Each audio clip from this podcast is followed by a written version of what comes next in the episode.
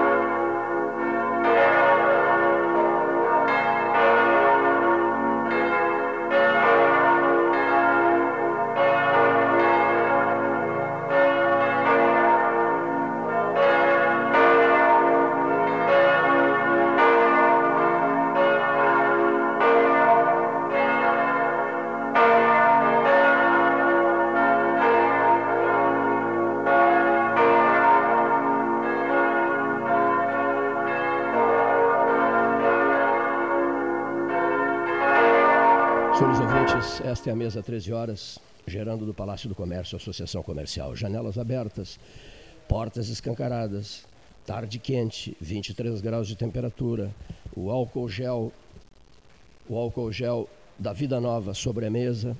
Doutora Ana Kleinovski, é, ritmo, digamos assim, sem aceleração. Ritmo sem aceleração. O rádio é isso. Não pode acelerar, seu Cleiton. São tantas, tantas, tantas as informações, não se pode acelerar sob hipótese nenhuma. O doutor André Azeredo Crespo está na ponta da linha. Nós vamos gerar um Pedro Osório 13 horas. Um Pedro Osório 13 horas. Ele é um amigo de uma vida inteira e também prestigia tradicionalmente o 13 horas. Me falou o capitão Rodrigo, me falou o José Pedro, irmãos dele. E nós ontem nos encontramos e conversamos bastante. Prezadíssimo amigo André, boa tarde. Boa tarde, boa tarde, Cleiton Rocha, boa tarde, ouvintes do 13. Prazer imenso em te ouvir. Olha aqui, eu quero saber quem é o meu ouvinte jovem. Não, estamos todos aqui ligados sempre no 13, né? Um programa com audiência enorme. Eh, desejamos sucesso para esse, esse programa aí. É uma repercussão muito grande. É. Nós temos é um orgulho de Pelotas ter profissionais desse nível aqui, né? Muito obrigado. Está ao teu lado o ouvinte jovem? O... Não, acho que eles estão, não, estão comigo aqui, está só eu aqui, estou em casa. E estou aqui em casa e daqui a pouco mais sim que eu vou para o escritório, é, a partir da uma e meia. Tu, tô... tu, estás na propriedade em Pedro Osório, é isso? Em Pedro Osório. É. Não, eu tive lá de manhã e voltei hoje, voltei hoje. Estás em Pelotas? Estou sempre, em Pelotas, agora estou em Pelotas, é. Agora em Pelotas. Prezado André, é, eu ouvi uma frase ontem que me deixou bem espantado. A frase diz assim: é, nos últimos 56 anos, é, é, não se teve uma estiagem como essa de agora. É, na, na, verdade é um drama, né? Tá todo mundo convivendo com essa, com essa estiagem, né? E fazia é, realmente muito tempo. Eu, quando menino lá na propriedade do meu avô em Pedras Altas, me lembro em 86, eu me lembro de uma estiagem grande. Me lembro quando foi até quando o sul-brasileiro terminou as operações, é, aquilo me marcou bastante. É. E de lá para cá não me lembro, não me recordo assim de uma estiagem tão grande, né? Eu conversava com o Carlos Wiener Nogueira hoje, perto do meio-dia, e ele fez mais ou menos uma avaliação. Eu acho que chover a valer desde outubro de 2019, não chove. Desde outubro não, não, não, chove assim mesmo, 50, 60. Teve uma agora, poucos dias, 20 e poucos dias atrás, né? Mas é, realmente é que a gente percebe às vezes que uma seca parece que é pior que uma enchente, né? Parece, né? Assim, claro, as duas são muito impactantes, né? Mas parece que a seca até é pior que a, que a própria enchente, né? Os municípios atingidos, digamos assim, concentremos-nos, André, na, no sul do estado. O, o Paulo Gastão Neto disse assim, não, vai mais, vai além. Metade sul do Rio Grande do Sul. Qual é um, um balanço assim que poderia ser feito por ti agora, que tens essa experiência toda eh, na pecuária, na, na, no plantio e tal, na, na, agricultura? A metade sul do Rio Grande do Sul, ela, ela, que área está duramente atingida, André Azeredo Crespo? Verdade, eu não, eu não posso me considerar um especialista, né? Hum. Mas pelo contato que, que temos através de, de amigos, produtores, é, no estado do Rio Grande do Sul, ela me parece que ela é estadual, né? Ela é estadual, estou é, falando em Rio Grande do Sul, parece Sim. que tem mais ausência de chuva lá para Santa Catarina e Paraná, mas aqui parece mais estadual, né? Ela parece que ela é no centro, centro-norte do estado, acho que escapa um pouquinho a parte lá de São Borja, aquela zona lá um pouquinho, parece. Mas ela é, ela é hoje, ela está pegando quase todo o estado, né, Cleiton? E, e, e, as áreas atingidas, as mais atingidas, quais são? É, na, na, verdade, atingi, a, os municípios mais atingidos seria a região sul aqui, sul né? do estado, né? A região, Bom. A região sul, a região sul aqui está muito atingida, né? Isso aí é, um, é incrível, né? O que nós estamos nós estamos atravessando, né? É Paulo, incrível. Paulo Gastal Neto tem pergunta, André, para ti. Tá bem, tá bem, tá bem. Quem sofre mais, a, a lavoura ou, ou o gado? nesse momento? É, na, na, verdade, está tá terminando aí a, a cultura da, da, soja, né? Que foi um ano assim completamente desequilibrado. Tem culturas aí que, na verdade, acho que não absorveu nem o adubo, né? Foi, foi plantado e acho que a própria planta não, não, conseguiu, não conseguiu nem adubo. O adubo acho que ficou na terra, né? E o gado, ele é por último, né? Ele vai sentindo, vai sentindo e eu acho que Aí, agora que esses terneiros estão mamando, né? Agora acho que vai, vai chegar uma parte. No final, agora está obrigando os produtores a retirar, para alimentar, para. Está havendo aí uma, uma certa mudança agora dentro das propriedades, né? Porque até para o consumo, né? Tá difícil, né, Paulo? Até para o consumo próprio, né? Bom, então, uh, muito interessante a colocação do, do Gastal, né? Começa com a pecuária, depois vai para a lavoura. Né? Pecuária e lavoura. A mais prejudicada é a lavoura? Muitíssimo mais prejudicada. A mais prejudicada seria a pequena propriedade, começa com o leite, né? Que é aquelas as, as, as culturas de, de, de, primeira necessidade, né? Depois eu acho que vem a, junto, né? A lavoura e essa cultura, a, a pecuária de leite e a, e a, lavoura, né? E o gado vem depois, né? Depois. É que o gado, o gado aguenta mais um pouco porque perde pasto, porque na verdade se chover hoje vai vir vem pasto, mas não, não, não recupera, né? O, os campos não dá uma verdeada, né? Vou dizer assim campeiramente, né? O campo dá uma verdeada mas pasto é difícil vir, né? Hoje, daqui para frente, vir pasto é difícil, né? O, ontem de madrugada, amigo André, uma, eu faço muito essas observações. Eu moro próximo a uma mata nativa. Ontem de madrugada, a, as saracuras cantaram uma barbaridade. E o canto da saracura indica chuva, confere? Exatamente. Ou ela, pede, é, ou, ou ela pede chuva e não é atendida? É, na verdade uns, uns ditados campeiros, né? A durinha quando voa abaixo chama chuva, ou também quando a forneira faz a casa dela no campo direto também, ela está pronunciando muita seca também, né? Tem vários. Serra... vários... Como é que é a serração? Serração na serra, chuva na terra? É, tem essa, tem é. essa também, né? Deixa eu te contar uma passagem, deixa eu te contar uma passagem, que eu não vou perder a oportunidade de, de, de, mostrar, digamos assim, que eu, que eu recebo sinais. Então, olha só, Arroio Grande, Arroio Grande, Arroio Grande, 13 horas. Nós no maior pique profissional em Arroio Grande, com, com o Paulinho Freitas, o bicheira, que tu bem conheces, o Sérgio Correia e tantos companheiros de Arroio Grande. Nós temos muitos amigos, logo Gastal e eu, em Arroio Grande. Bom, pessoal da Rádio Difusora Fronteira de Arroio Grande, que integra a nossa rede da integração é, integra a nossa rede da duplicação, integra a nossa rede da solidariedade, agora para as 12 horas científicas.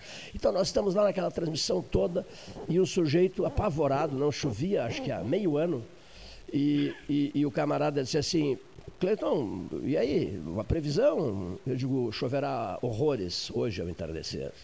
Eu disse, choverá cântaros hoje ao entardecer. Eles ficaram me olhando, me achando com cara de débil mental, etc. Mas eu matei no peito.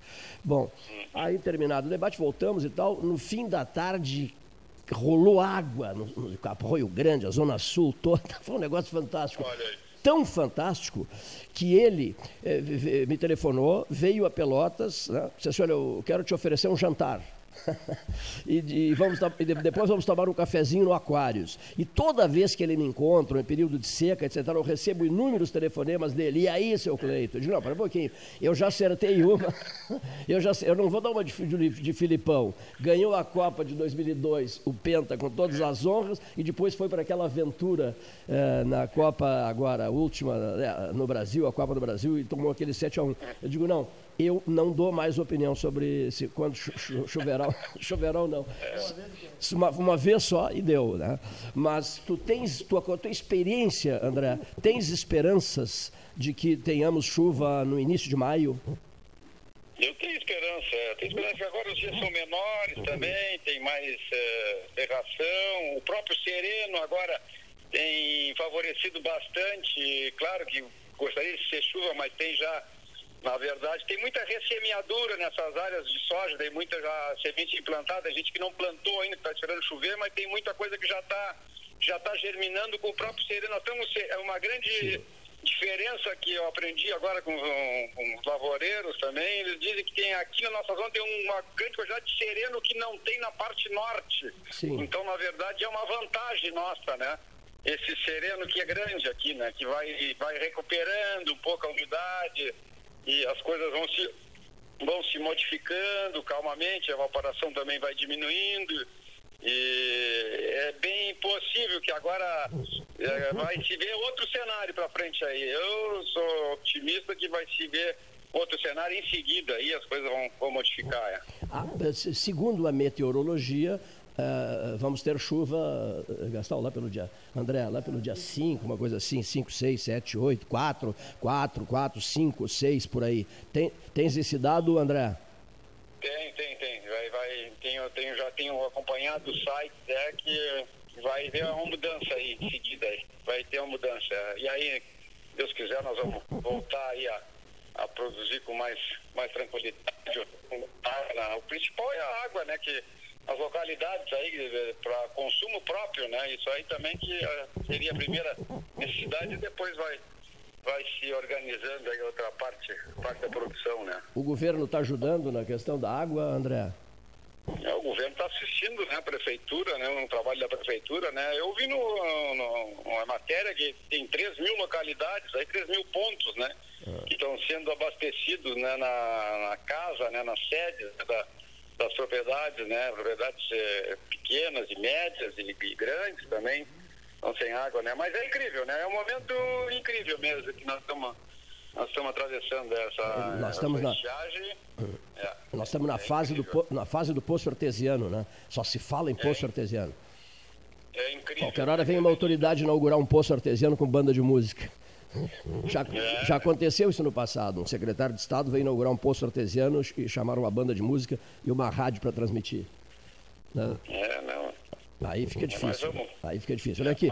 Bom, então, o senhor será o correspondente 13 horas em Pedro Osório a partir de agora. Aceita? Tá bem, muito, muito obrigado, muito obrigado, claro que aceito. A honra, a honra será. É uma satisfação, é uma honra. É. E a honra será nossa, porque eu sei é, do quanto tu prestigias e valorizas o trabalho que a gente faz todos os dias aqui, meu amigo André. É, não perco um programa, é, não perco um programa. Muito bom e, e extraordinário programa, é, o trabalho que é feito pelo, pelo 13 horas. Eu Muito quero, bom mesmo. É. Eu quero que tu me ajudes a resolver uma pendência aqui, que se chama a municipalidade de Patópolis precisa de um prefeito novo, porque o José Carini está com o mandato dele terminando. O José Carini era o vice do Afonso Dentes da Silva. Com o falecimento do Afonso, o José Carini se tornou prefeito de Patópolis Beach, uma municipalidade criada aqui. Bom, e eu estou lançando a candidatura da Grace para prefeita, eu acho que está na hora de uma mulher em Patópolis, né? E, mas também existe a possibilidade da candidatura do José Pedro, teu irmão. Tu gost... Olha aí. O que, que, que eu faço? Ó, é, que. Primeiras damas, né? Primeiro... então está lançada, está lançada a candidatura da Grace. Prefeita de, prefeita de Patópolis. Será candidata. Querido amigo, muitíssimo obrigado. Um grande abraço. Eu fico muito contente mesmo de conversar contigo no ar. Obrigado, obrigado. Imensamente, estou à disposição, não tem problema, Cleiton. Estou à disposição, não tem problema. Estamos aí para ajudar. Gratíssimo, meu amigo. Grande abraço, André. Um abraço, obrigado a vocês aí. Um abraço, Paulo Gastal. Um abraço a todos. Um abraço, André. Igualmente. André, abraço, Aze- um abraço, meu querido. André Azeredo Crespo, André Azeredo Crespo, conversando conosco da mesa de debates, 13 horas. Bom, isso. Nós temos um depoimento do Dr. Rodrigo Matos Vieira de Almeida, direto do Rio de Janeiro. né? Conversamos muito a noite passada, na alta madrugada, uma longa conversa, Rio de Janeiro, Patópolis.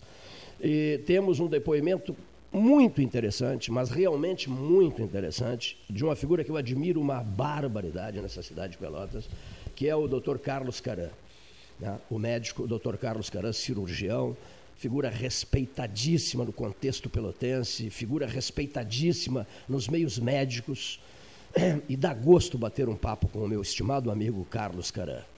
Nós, em seguida, vamos ouvir, então, o Dr. Rodrigo Matos Vieira de Almeida, do Rio de Janeiro, o Dr. Carlos Caran, falando de Pelotas, vamos ouvir o Dr. Fernando Huberti Machado, que é diretor do, que é diretor do CIMERS, né? falando da cidade de Alegrete, do município do Alegrete, um dos maiores municípios em extensão territorial do Rio Grande do Sul. O João Saldanha nos dizia assim, eh, quando esteve aqui três dias: Eu sou do Alegrete, mas eu vivia na Pacheca, eu ia uma barbaridade a Pacheca, tinha parentes na Pacheca.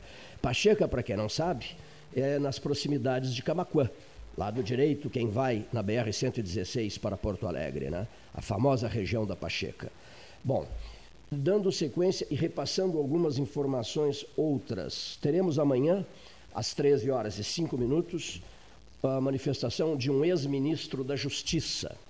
Ele foi governador do Rio Grande do Sul, ministro da Justiça, antes de ser ministro da Justiça, foi ministro da Educação e deputado federal. Tarso Genro estará conosco amanhã. Conversamos também noite passada pelo telefone, uma boa conversa com o ex-governador do Rio Grande do Sul, Tarso Genro, que sempre que, que é solicitado recebe um telefonema ou até mesmo uma, uma mensagem, preciso de um depoimento seu. E ele diz assim, à inteira disposição, né? Do- darei retorno em minutos. Né? Sempre assim, com a maior, eh, digamos assim, educação possível, com, a maior, com sinais de educação e de reconhecimento às ações do 13 Horas. Aliás, ele sempre disse isso, né, Gastão?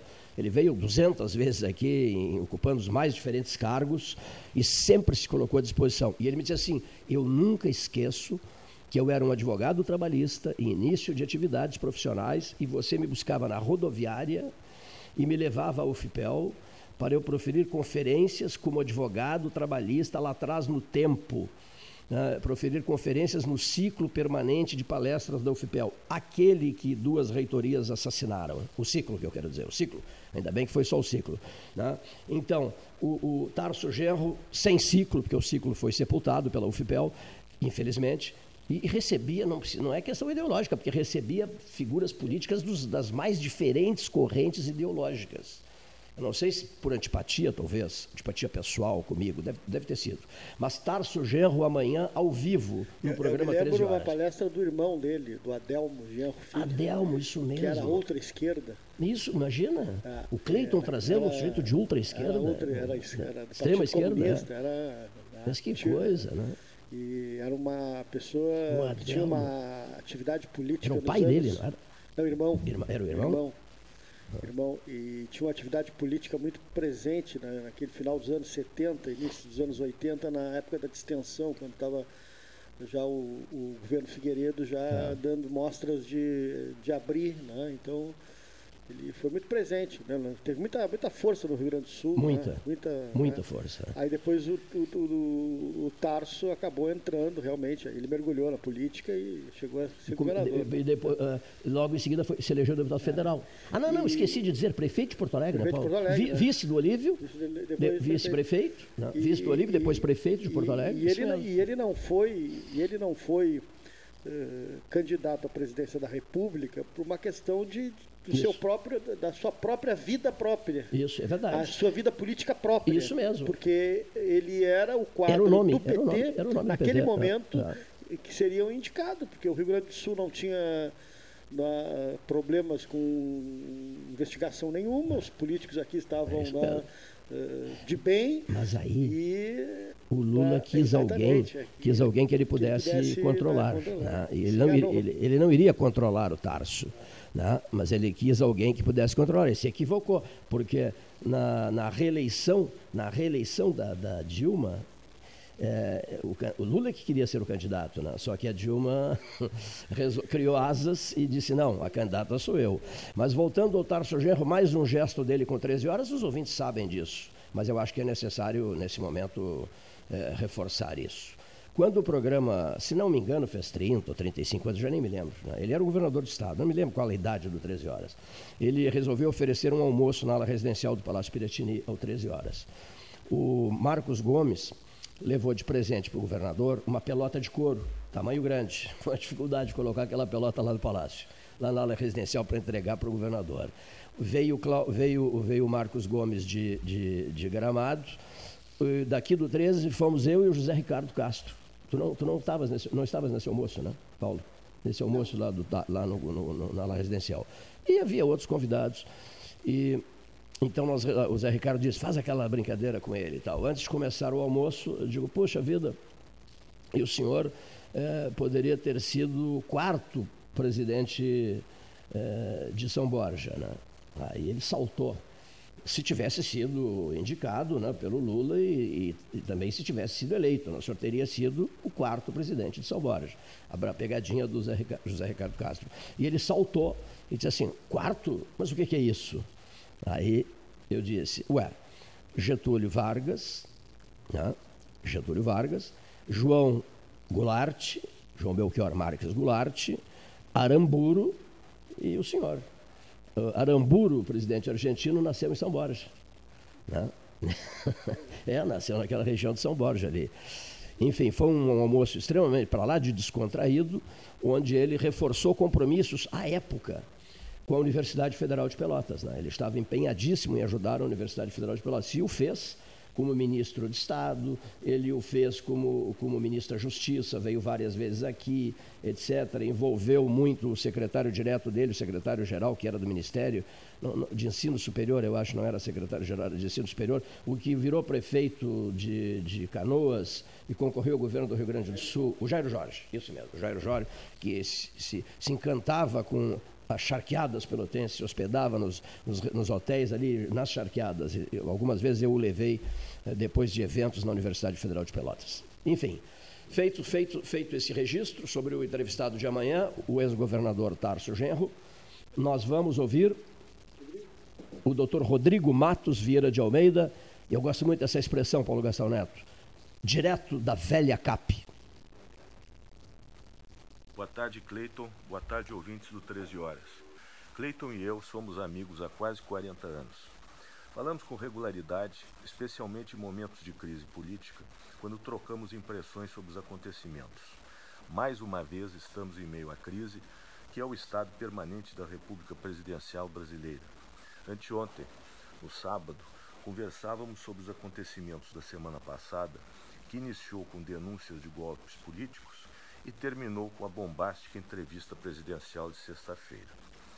E nos surgiu uma questão: que voz faltaria no atual cenário político? Chegamos à conclusão de que deveríamos procurar no passado. Chegamos à voz de Paulo Brossard, uma voz que ainda ecoa na memória dos menos jovens, daqueles que tiveram o prazer e a honra de ouvir esse ilustre brasileiro. O Dr. Brossard era um homem de Estado, era um estadista, suas ideias estavam na linha da tradição do liberalismo político de Gaspar Martins, de Assis Brasil, de Raul Pila.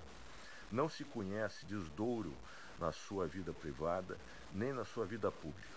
Pelo contrário, caracterizou-se pela excelência em família, na advocacia, na universidade e nos cargos públicos que exerceu. Brossard era um homem que elevava os que estavam ao seu redor. Elevava e dignificava os ambientes e instituições por onde transitou.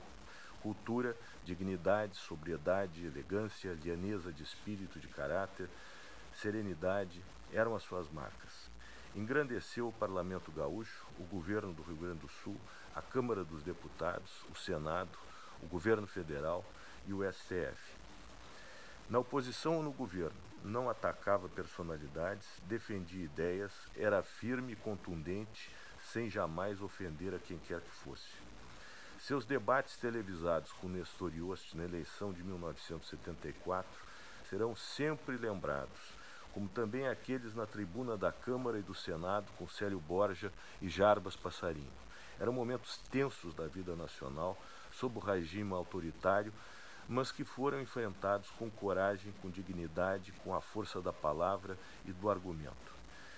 É difícil supor qual seria a sua opinião sobre os acontecimentos recentes no Brasil, mas não foram poucas as vezes em que sustentou que os projetos nacionais cabiam aos partidos políticos, mas que partidos, lamentavelmente, não os tínhamos. Vivemos mais uma das sucessivas crises do presidencialismo, em que o chefe do executivo não tem partido político nem maioria no Congresso. A chapa vencedora das eleições presidenciais de 2018 teve mais de 57 milhões de votos, mas lamentavelmente não tem maioria no parlamento. Está instalada uma crise política em que os protagonistas se atacam implacavelmente sem que as instituições sejam suficientemente flexíveis para dar uma solução eficaz.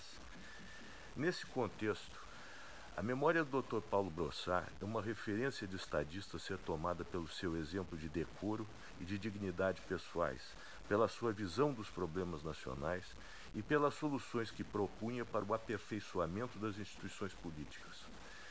Era uma voz de serenidade, era uma voz de equilíbrio que nos faz falta em mais esta fase conturbada da política nacional.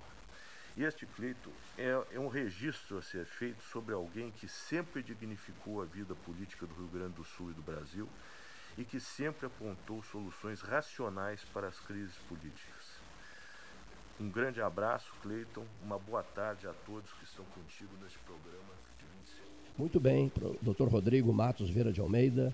Rio de Janeiro, a velha capital. Né? O Rodrigo é um dos meus mais queridos amigos.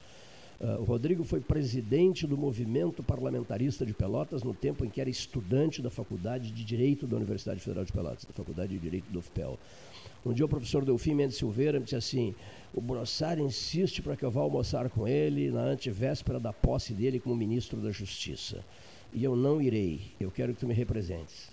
Aí eu disse, posso convidar o doutor Rodrigo Almeida, o doutor Delfim eu conhecia. E ele disse assim, pode, pode, pode convidar, pode convidar o, o pode convidar o, o, o doutor Rodrigo e, por favor, explica para o Paulo, leva uns doces para o Paulo e leva uns chás para Dona Lúcia. E diz ao Paulo que ele sabe muito bem que eu não gosto de, de viajar e, e sair em fim de semana de casa. Então, era um sábado isso, lá fomos nós almoçar com o ministro, o ministro da Justiça recém-nomeado, que assumiria o cargo na segunda-feira, isso era um sábado, lá na Fazenda Santa Genoveva, em Bagé. Ele iria assumir na segunda-feira, em Brasília, o cargo de ministro da Justiça, governo José Sarney. E foi longa a conversa. E quando iniciamos a gravação, depois do almoço, embaixo de uma figueira, a primeira coisa que ele disse foi o seguinte: e Antônio Ferreira Viana? O ministro da Justiça dos Pelotenses. Aí falou um tempão sobre, sobre Ferreira Viana, o ministro da Justiça do Império, disse maravilha sobre Ferreira Viana, por isso me motivou a perguntar à amiga Magda Brossar, uh, noite passada também conversamos pelo telefone, eu digo, Magda, e a biblioteca do ministro Brossar, do teu pai? E ela me disse, nem tocamos na biblioteca, não mexemos ainda na biblioteca. Eu disse, olha, eu queria que tu procurasses alguma coisa nessa biblioteca que eu tenho grande interesse que é uh, algumas obras sobre Antônio Ferreira Viana, porque era a paixão do ministro muçulmano, o ministro, do ministro Brossar, uh, uh, o ministro da Justiça dos Pelotenses, Antônio Ferreira Viana. Diretório Acadêmico Ferreira Viana também, né? Está na ponta da linha, direto do Alegrete. Boa tarde, doutor Fernando Berti Machado. Boa tarde, é um prazer falar com vocês do 13 horas, da Pelotas e região. É, conhece bem Pelotas, doutor Fernando? Conheço, fiz faculdade em Rio Grande. Na né? FURG? Então, fiz faculdade na Universidade Federal do Rio Grande, me formei em 2015. Então, tenho, sim, uma certa proximidade com Pelotas. É, eu, eu tenho entusiasmos pelo Alegrete por duas razões. Um grande amigo, se tornou um grande amigo, João Saldanha, um filho do Alegrete, apaixonado pelo Alegrete. E um, um dos maiores vultos da história política brasileira, inquestionavelmente, Oswaldo Aranha, um filho do Alegrete. E, e, e, o Alegrete é um dos maiores municípios do Rio Grande do Sul, confere? Sem dúvida, um dos maiores do Brasil, né? O sexto ou sétimo do Brasil em área territorial. É mesmo, eu não sabia disso. É, é, é, estou sabendo, o ouvinte também está sabendo agora, eu acho. O sexto ou o sétimo em extensão territorial no país. No país. Que beleza, hein? Que beleza, que interessante saber isso. Uh, há uma passagem, o senhor sabe que é uma passagem que o Oswaldo Aranha viaja de trem para Porto Alegre e o Oswaldo Aranha sempre foi desapegado a dinheiro, essas coisas. E, e um sujeito sentado ao lado dele, no, no, no, no, banco do trem, disse assim, olha, doutor, eu nem sabia que era, que era Oswaldo Aranha, eu estou numa situação muito delicada, precisava de um apoio do senhor e tal. E Oswaldo Aranha põe a mão no bolso, entrega todo o dinheiro que, que carrega consigo ao, ao, ao, ao camarada esse. E quando chega, quando chega em Porto Alegre, diz para um amigo, olha, eu preciso de dinheiro, porque eu fiquei sem dinheiro. Mas por que, que você ficou sem dinheiro? Você vem do Alegrete sem dinheiro, Oswaldo? Ele disse, não, não, eu acabei emprestando uma pessoa, dando para uma pessoa que estava numa situação bem delicada eh, durante a viagem de trem. Ele disse assim, amigo teu, Oswaldo, algum amigo teu? Ele disse, não, não, nem conheço. nem conheço a pessoa. é, o Oswaldo foi prefeito é. da igreja na década de é. 30 aproximadamente, foi uma das primeiras cidades do país a ter luz elétrica, água potável, encanada, enfim. É fantástico. Essa frase é maravilhosa. Né? Não, não sei quem é, não. Eu não sei quem é, não sei quem é não. Nem conheço. É isso, isso era Oswaldo Aranha, o homem que presidiu a, a, a, a sessão solene da Organização das Nações Unidas, né, uh, que criou o Estado de Israel. O homem que, o, o homem que entrava no gabinete, do, do, salão oval da Casa Branca, como o senhor entra na sua casa e como eu entro na minha. Uh, visto que ele era respeitadíssimo pelo presidente dos Estados Unidos. Não? Um homem que marcou época na capital dos Estados Unidos um filho daí, daí, daí, daí do Alegrete, Fernando Huberti Machado. Verdade. Mário Quintana é outro, não?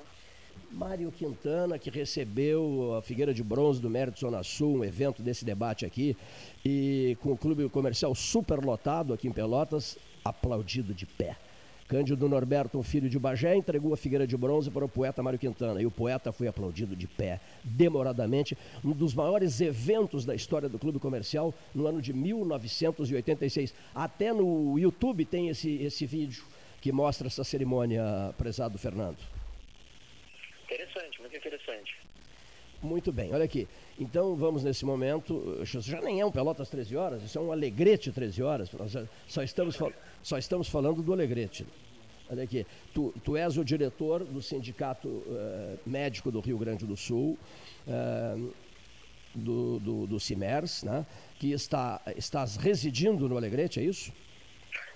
Na verdade, eu sou diretor do interior do Sindicato Médico do Rio Grande do Sul, sou psiquiatra, né, resido, tenho a minha prática profissional em Alegrete, mas obviamente me divido entre Porto Alegre, Alegrete e tantas outras cidades do estado para essa atividade representativa. Sim. E qual é o problema? Eu recebi vários contatos do pessoal do CIMERS. Qual é o problema com Pelotas, eh, doutor Fernando Berti Machado? Qual é o problema que está ocorrendo aqui? É um problema é um problema que infelizmente já se estende há algum tempo né? Desde o início da nossa gestão no Simers, no início de 2019, nós temos convivido com este mesmo problema na nossa pauta, nas demandas em andamento no diretoria interior do Simers, que é a questão envolvendo a maternidade da Santa Casa de Pelotas. Né? A maternidade da Santa Casa de Pelotas é extremamente tradicional, né? os profissionais já fazem ali um trabalho há décadas, né? os obstetras, os pediatras, maternidade responsável por cerca de 250 a 300 partos por mês.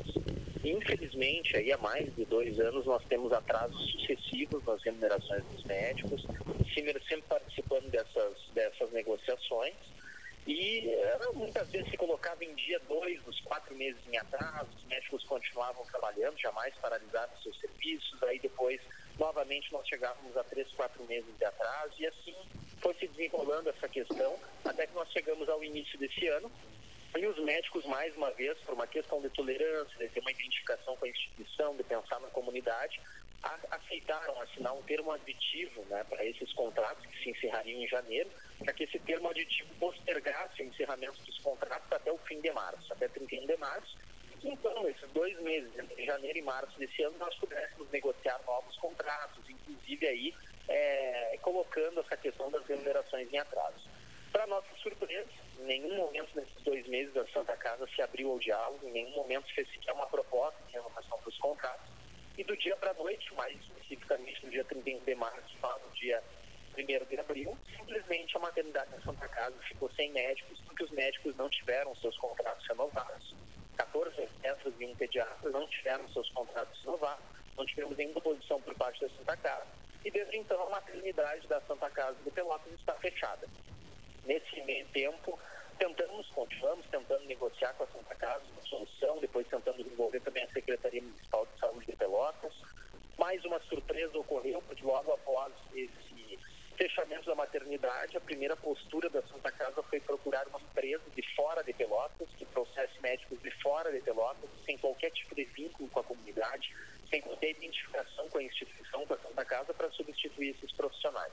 Isso foi encarado por nós como um desrespeito a esses médicos, depois nos reunimos com a Secretaria Municipal de Saúde de Pelotas. Pelotas, para que os ouvintes que não saibam, é, tenham conhecimento, Pelotas é gestão plena em saúde. Então isso significa que Pelotas tem uma autonomia maior do ponto de vista financeiro, mas também uma responsabilidade maior enquanto município sobre a saúde da cidade. Então tem sim uma responsabilidade muito grande para mediar essa questão. Infelizmente houve uma reunião com a Secretaria Municipal de Saúde de Pelotas e não houve qualquer avanço. Né? Nos pareceu que a secretaria quase que ignorou o problema, se é que não reduziu esse problema a quase zero. Né? E após isso, diversas outras diversos outros fatos, como por exemplo o HE eh, de Pelotas encaminhando pacientes, né, gestantes com suspeita de Covid, de coronavírus, para serem atendidos na Santa Casa, sendo que a maternidade está fechada. Então a população sendo encaminhada para uma instituição sem que haja condições de atendimento por parte eh, de profissionais. Isso tudo foi se acumulando, né? E nós temos ah, atuado de uma maneira muito intensa na mídia para continuarmos alertando a população da desassistência que está ocorrendo. Perdemos aí cerca de 250, 300 partos por mês e também alertando a população sobre a impossibilidade de que esta demanda de 250 a 300 leitos seja atendida em qualquer outra instituição da cidade. Não há estrutura hoje minimamente adequada para que essa demanda seja absorvida por outras instituições e nós estamos apelando na mídia para que a Secretaria Municipal de Saúde de Pelotas exerça o seu papel que tenha uma liderança nesse processo, que tente resolver essa questão. O Sindicato Médico está à disposição, os médicos estão à disposição, mas nós precisamos que a Santa Casa e a Secretaria de Saúde de Pelotas também queiram resolver essa questão. Né? Nós tivemos algumas, algumas atitudes também fora da mídia que foram encaminhadas no ofício ao Tribunal de Contas do Estado, solicitando que seja feita uma investigação sobre a aplicação dos recursos que são destinados pelo município de Pelotas à Santa Casa, especificamente para o setor da maternidade. Estamos falando aí de cerca de 150 mil reais por mês e a maternidade está fechada. Então nós queremos saber para onde está indo esse dinheiro né, e para onde foi esse dinheiro. Né? Então, são questões muito graves, numa área muito importante. Tá? Nós estamos falando de partos, de parte obstétrica, de parte pediátrica, né? de gestantes, e que simplesmente Pelotas e toda uma região fica desassistida devido a esse processo de afastamento da Santa Casa, de não observância do problema por parte da Secretaria Municipal de Saúde. Doutor Huberto, é Paulo Gastal, boa tarde. Então, uh, assim como a gente tem acompanhado essas manifestações do, do, do Simers, uh, o sindicato procurou a Secretaria de Saúde, Prefeitura, Santa Casa e não obteve nenhuma resposta? Não, na verdade, é, houve inclusive uma reunião há cerca de 10 dias atrás, mais ou menos, com a Secretaria Municipal de Saúde, a própria secretária estava presente nessa reunião, representantes dos médicos, representantes do sindicato médico, mas não houve qualquer avanço. Posição da Secretaria Municipal de Saúde é que, olha, nós encaminhamos um recurso para a Santa Casa por mês para que esse setor seja aberto e e a nossa responsabilidade ela se limita a isso. Quando, na verdade, por ser uma gestão plena de saúde, na nossa visão, a responsabilidade do Secretaria de Saúde é muito além. É uma responsabilidade no sentido de proteger a saúde da população de Pelotas. Então, nós teríamos que ter um protagonismo maior da Secretaria de Saúde para mediar essa questão e para nós conseguirmos reabrir a maternidade na Santa Mas ao Conselho Municipal de Saúde, já que a, a situação de Pelotas, como o senhor disse, né, é a municipalização plena e muitos recursos, a destinação é decidido pelo Conselho. Não, certamente, o Conselho também já foi oficiado de diversas maneiras, mas é evidente que o protagonismo político da Secretaria de Saúde, da secretária e da prefeita seriam muito importantes nesse caso. É. Então a, a, falha seria da Santa Casa. Tivemos uma queda aqui com o Dr. Berti, né? É, vamos retomar com ele né, direto do Alegrete. Deixa eu ver aqui. Tentando retomar a ligação com o Alegrete, na manifestação do Dr. Fernando uh, Huberti Machado. Depois gostaríamos de ouvir a secretária municipal da Saúde e a mesa e a provedoria da Santa Casa de Misericórdia de Pelotas. Debate livre, opinião independente. Um tema realmente delicado. Caiu a ligação. É, no momento que eu lhe perguntava, então, a, manifestação principal, então, hoje seria da Santa Casa. É, da Santa Casa e da Prefeitura. Nós julgamos que há uma corresponsabilidade nessa questão, né? É evidente que a Santa Casa, em diversos momentos, demonstrou extrema falta de respeito com os profissionais, ou seja, os profissionais estavam com remunerações até três, quatro meses em atraso, não houve proposta para renovação dos contratos. Depois que os contratos se iniciaram, foi procurar uma empresa fora para trazer médicos de fora de Pelotas e não teve sucesso, obviamente. Né? Mas, além dessa responsabilidade muito grande da Santa Casa, nos parece que a mediação desse conflito, a Secretaria de Saúde tem sim um papel fundamental. Então, nós precisávamos sentar na mesma mesa, sindicato médico, representante dos médicos que trabalham lá na ponta, Santa Casa de Pelotas e Secretaria de Saúde de Pelotas. Encontrarmos uma solução para nós reabrirmos a maternidade na Santa Casa. Tá certo. Muito bem, acho que ficou bem claro. Vamos tentar ouvir os outros, digamos, atores desse problema que realmente nos parece bastante complicado a gente acompanhando. Mais alguma questão, doutor Huberto?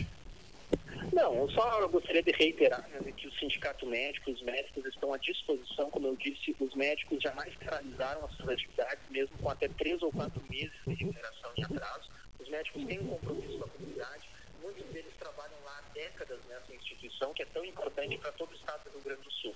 Então, nós só conseguiremos chegar a uma resolução desses problemas se todas as partes envolvidas sentarem na mesa, dialogarem com civilidade e pensarem na população de Pelotas. Os senhores querem, eh, esperam que haja uma reunião imediata, doutor Fernando? Olha, nós estamos tentando uma reunião, inclusive, para a próxima quarta-feira, né?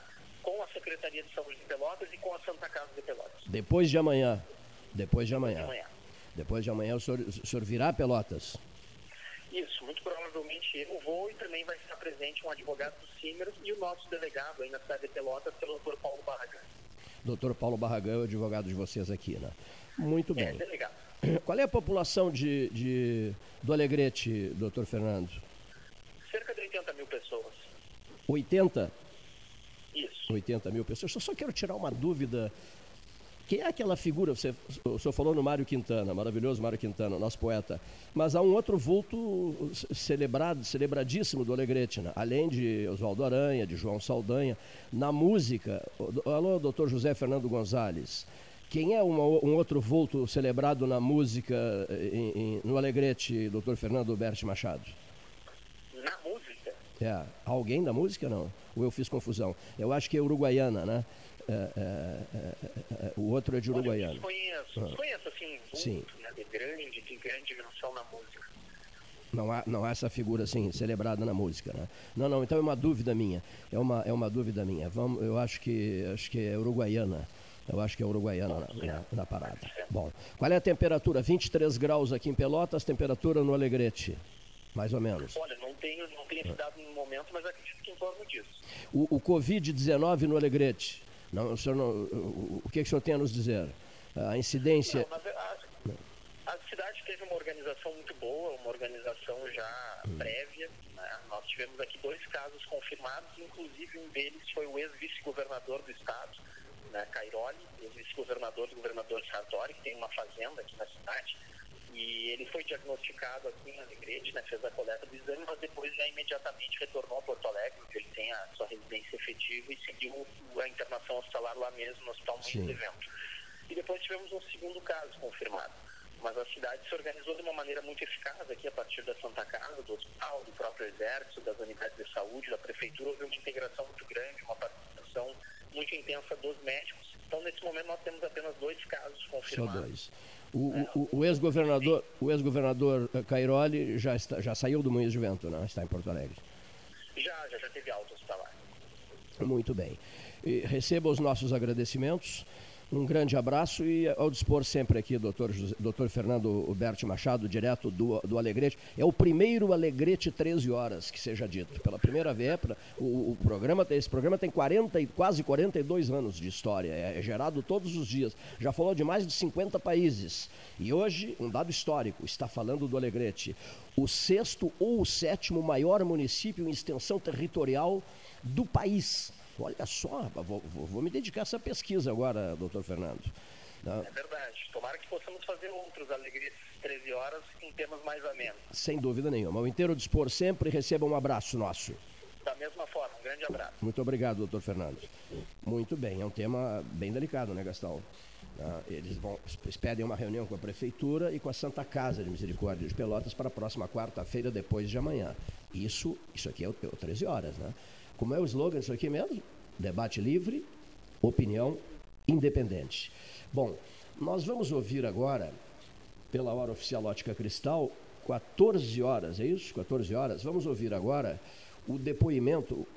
Eu até mandei na mensagem para o Paulo Gastão Neto. Que belo depoimento, que belo, que belo depoimento, Carlos Winder Nogueira. Que belo depoimento do Dr. Carlos, cara. Vamos ouvi-lo.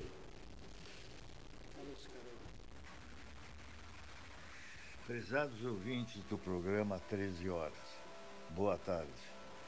O Cleiton me pediu algum comentário sobre o momento atual da vida brasileira. Confinado há 45 dias, sem nem chegar ao hall do meu andar, só olhando pela janela, fica-se ansioso, porque dias maravilhosos, ensolarados e a prisão domiciliar. Parece pela lei de Murphy, quando acabar a quarentena, vão começar as chuvas, tão necessárias e tão mal distribuídas. Suportar-se-ia melhor se nesse tempo todo houvesse chovido, intensamente. Inclusive, melhoraria o nível da nossa barragem.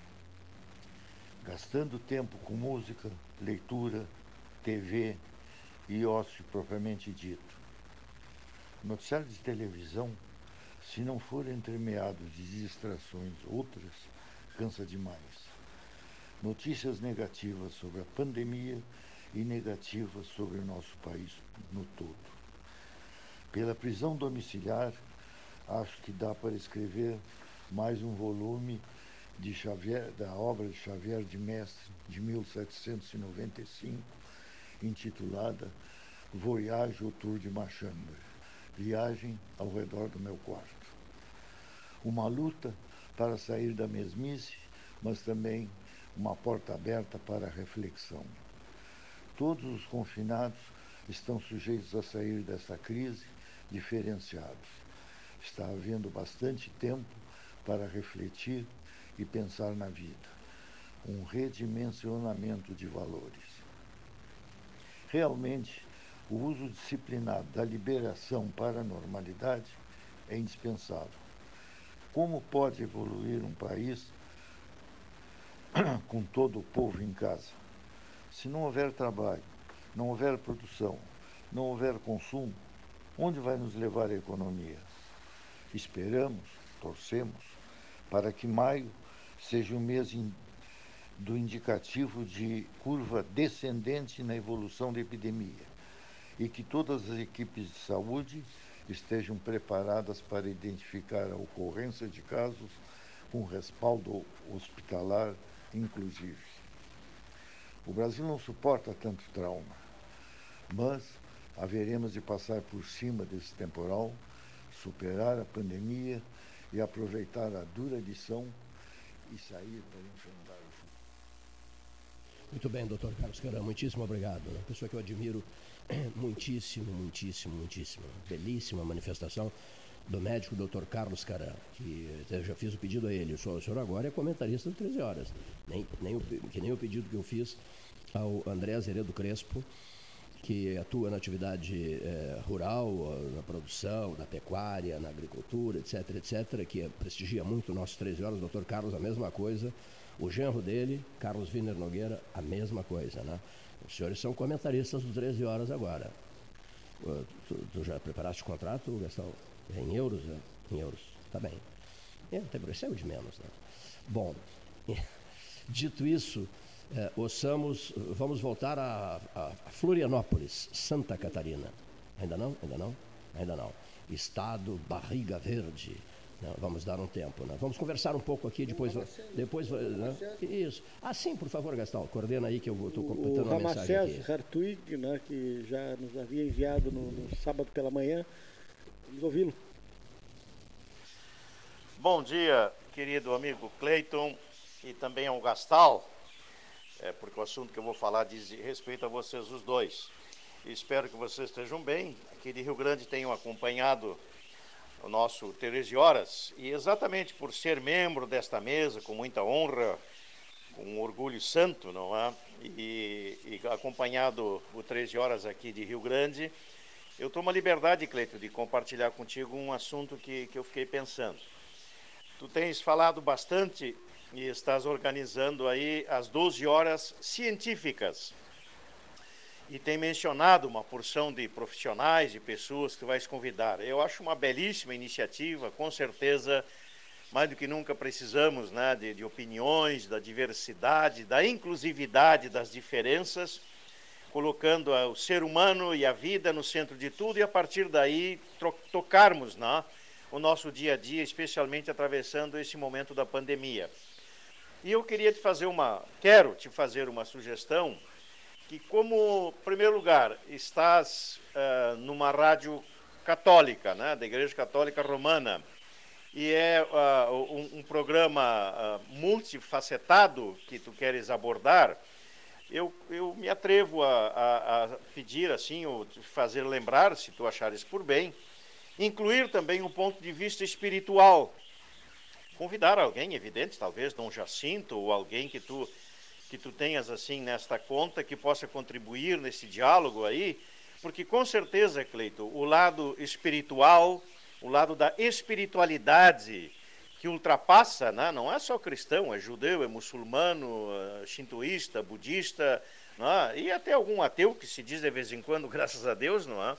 Mas eu, eu penso que o lado da espiritualidade também deveria fazer parte, que tu sabes que muitos hospitais do mundo, em muitas situações, os médicos até fazem uma oração, né, colocam na mão de Deus, a, a gente vai nos hospitais, como eu te visitei aquela vez, e outros mais, levando a bênção da saúde, né, a imposição dos santos olhos.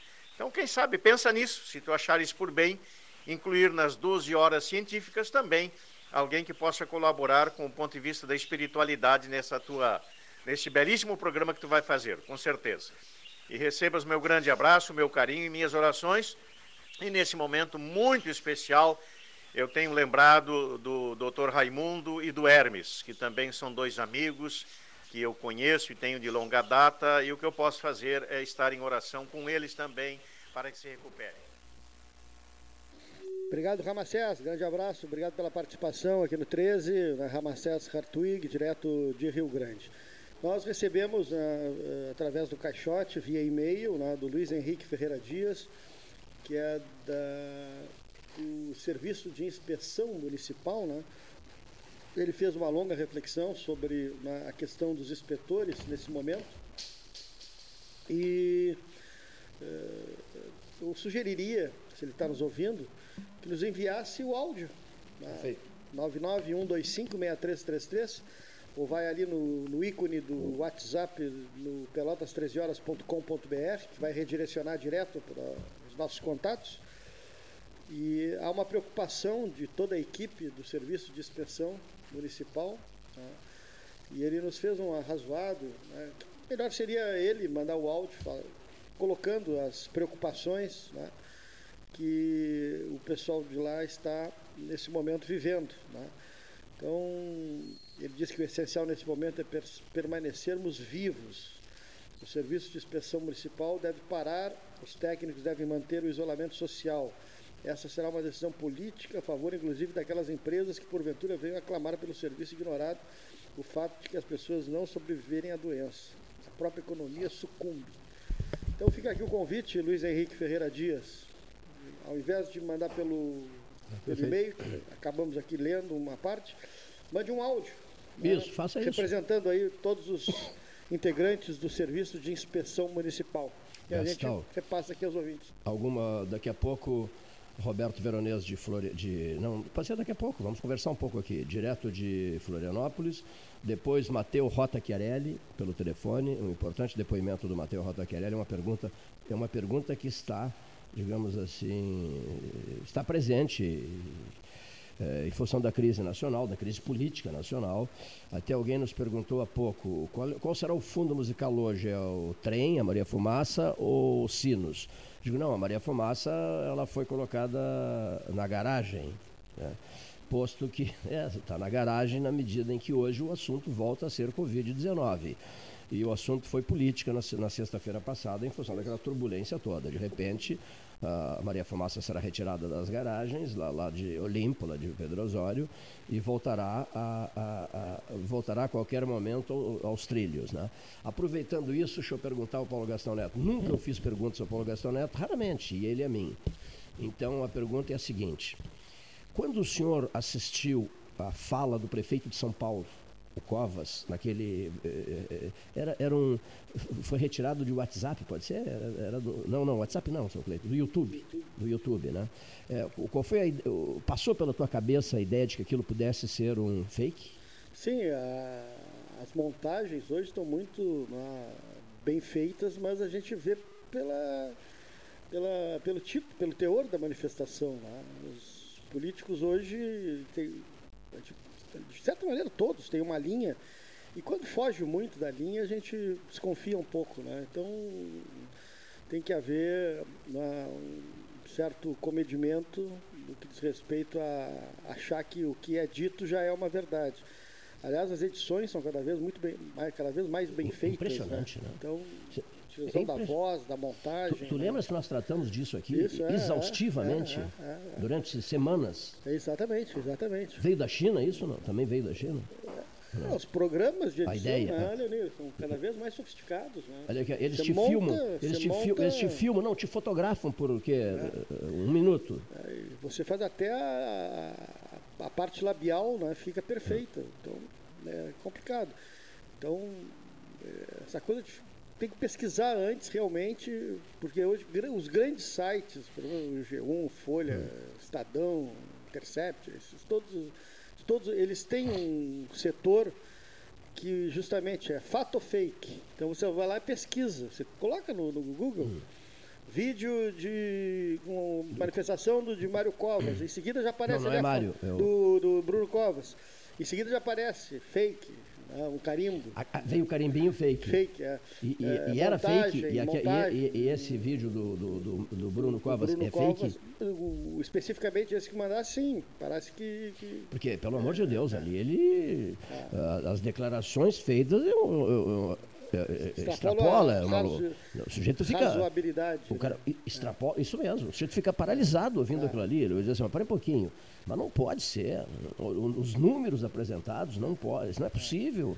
Não pode ser isso, né? Foi a sensação que eu fiquei. Aí botei na rede social. É, é real a fala do prefeito Bruno e, Covas? E, e, outra coisa, também Perguntei. circulou agora recentemente, há, há poucos dias também aqui, números da Zona Sul completamente distorcidos, uma coisa. Completa, isso uma montagem mesmo. Grosseira, uma, uma, uma montagem grosseira, estúpida, é, irresponsável, então, inconsequente. Então, Circulou por toda ter, a Zona tem Sul. Que ter, Tem que ter muito critério para analisar o que está rolando, o que está. Antes de, de, repassar, né? Paulo, muita gente fica, digamos assim, é, digamos, é, não entendendo direito é, esses benditos números da Zona Sul, né? Porque você tem ali um N municípios com 0, 0, 0, 0, 0, Sim, 0, 0. Não tiveram né? caso nenhum caso. Não tiveram caso nenhum, né? É. Isso Casos registrados, é, né? Isso, por exemplo, nós conversamos pelo telefone com o prefeito de Passo Fundo no início da noite, olha aqui, não da madrugada, no início da noite. E Passo Fundo, Passo Fundo é bem delicada a questão, na 37 37 casos. É, eles, né? estão, até, eles fazem É. essa pergunta, por que, que Passo Fundo que tem Passo tantos Fundo, casos? né? né? Então, Por que Passo porque Fundo? alguns, algumas cidades têm tantos casos. é, então, estão procurando essa resposta. Porque Luciano, já esteve é aqui o uma, Luciano, É uma prefeito. pergunta que eles estão se, fa- se fazendo. Por quê? Por que, que, Por que Passo? Fundo, né? E tantos casos e tantas mortes, né? Depois de Porto Alegre, é a cidade que mais teve mortes. Eu né? acho que nós vamos tentar ouvir o prefeito de Passo É, Fundo amanhã. Né? Como já ouvimos o prefeito de Bagé também, que foi um Isso. epicentro, né? Repercutiu tanto aquela entrevista. do né? Divaldo Lara, né? Divaldo Lara, prefeito de Passo Agora, Fundo. o mais importante era ter um número maior de testes. Esse é- essa é a questão, porque ali você, eh, tendo o teste, você consegue isolar a pessoa que não é sintomática e essa pessoa não fica repassando para outros. Por isso que a, briga do Brasil seria essa, né? o, número de testes para a população. E há um- uma total, digamos, reversão em relação àquilo que vivemos a semana passada. A partir de quinta-feira, nós tivemos uma mudança completamente de comportamento. né? Hoje a cidade está absolutamente cheia aqui no centro, você pode ver. Todo mundo de ma- máscara. Todo mundo de máscara, Todo mundo mas de máscara. lotado, de, né? lotado. tá Tudo exageradamente É. cheio. Então, Exageradamente, concordo então, contigo. Exageradamente. é. Não há um meio termo. Não, não, As não, pessoas termo. foram É, realmente oi- para a rua hoje. 880, né? Exatamente. Ou Então, esvazia. Isso é preocupante, Não, como diz o, a manifestação aqui do, do, do Luiz Henrique, né? nessa- nesse, nesse texto que ele nos enviou. Bom, uma outra coisa que eu queria registrar aqui, o que, que é isso aqui, Blumenau? A Walter George Tile, Lojas Blumenau. Minha cabeça já foi a Blumenau, Santa Catarina. O, o, o Walter George Tile e a, e, a, e, a, e a Julieta Felipe não estão conseguindo se falar por telefonia celular. Né? Eh, Quando um liga, o outro está atrapalhado, quando o outro liga, o outro está atrapalhado, enfim. Mas o, o importante nisso tudo né, é que o importante nisso tudo é que as lojas Blumenau estão oferecendo tecido para as costureiras uh, da, da, da Cuidativa e do 13 Horas. Os tecidos está à disposição nas lojas Blumenau, aqui da rua 7 de setembro, com esquina Osório. Doutora Julieta Carreconde Fripe, por gentileza, não, não esqueça disso. As à disposição, à disposição na, na Blumenau, nas, nas lojas Blumenau. Bom, pediram que nós re- recuperássemos também aquela análise feita aqui no 13, mensagem que veio pelo, pelo telefone do Transporte Santa Maria Limitada, que diz assim: saúde em primeiro lugar. Bem pertinho da saúde, Gastal, finanças. Em segundo, bem pertinho das. quase grudado na saúde, bem pertinho das finanças, o emprego. Em terceiro, bem pertinho do emprego, a boia do Nilson Leque. Né? E a boia, pessoal, disse o seu Nilson Leque aqui, presidente do sindicato, nunca me esqueci disso. Há um mês ele disse isso. E a boia, seu Cleiton, Nilson Leque. Em, em quarto lugar, eu acho que está na hora do Nilson Leque dar uma entrevista boa, hein? Por gentileza, olha aqui. ó. E em quinto lugar, seu Cleito, o doutor André Azeredo, eh, o doutor André Azeredo Crespo falou, e muito bem, no início do 13 horas, sobre a estiagem. Há 56 anos não se tinha uma estiagem desse porte. E Carlos Wiener Nogueira passou a mensagem, eu recebi em casa essa mensagem, ele está sempre fazendo pesquisas, e o Carlos Wiener Nogueira concluiu que ah, desde outubro de 2019 não se tem, quer dizer, é choveu, uma chuvinha, conversa fiada, com- como se diz lá fora, com- chuvinha, conversa para boi dormir, né? Chuvinha f- fina, sem grandes eh, benefícios. Então, desde outubro de 2019, a região carece de chuvas, de chuvas, de uma, de uma, de uma quantidade marcante de chuvas. Então, ficaria em quinto lugar. Mas, na verdade, essa, essa, essa colocação está meio equivocada, porque a estiagem eh, traz prejuízos terríveis. E, em sexto lugar, também, outra coisa que não pode ficar em sexto lugar, Gastal, a segurança. né? As pessoas têm que ter segurança para andar nas ruas, para andar no ônibus, para andar no, no táxi, para andar. Como é o nome do outro tipo de transporte? Está me ouvindo ou não? Como é o nome do outro tipo de transporte? É o táxi e Uber. Uber, esqueci. Não, o aplicativo, eu havia esquecido. Às vezes, às vezes não se consegue guardar tudo. Olha aqui. Theo Rochefort de Brasília. Daqui a pouquinho, Roberto Veronese, Veronese, direto de Florianópolis. Daqui a pouquinho, Mateu Rota Chiarelli, direto de Pelotas. Olha aqui só, gostei disso aqui. Muito obrigado, Theo Rochefort, que tá, está nos ouvindo em Brasília. Cadê o seu comentário, seu Theo Rochefort? O senhor é um jornalista, participamos de uma reunião maravilhosa né, com o presidente Siqueira, eh, Carlos Siqueira, presidente do PSB nacional. Uh, foi na sede do Partido Socialista Brasileiro, em Brasília. O, o Theo, o Siqueira e eu conversamos três horas. E o objetivo da reunião era para falar sobre o PSB e sobre Bruno de Mendonça Lima, um socialista histórico, a sala ao lado aqui do, do, do, estúdio do 13 é a sala Bruno de Mendonça Lima. Então o objetivo era falar, falamos do Dr. Bruno, mas sobre a falamos muito do Dr. Bruno, mas estou dizendo mais sobre o PSB e a época, projeções, preocupações partidárias, se aproximava uma eleição, nós não falamos nada.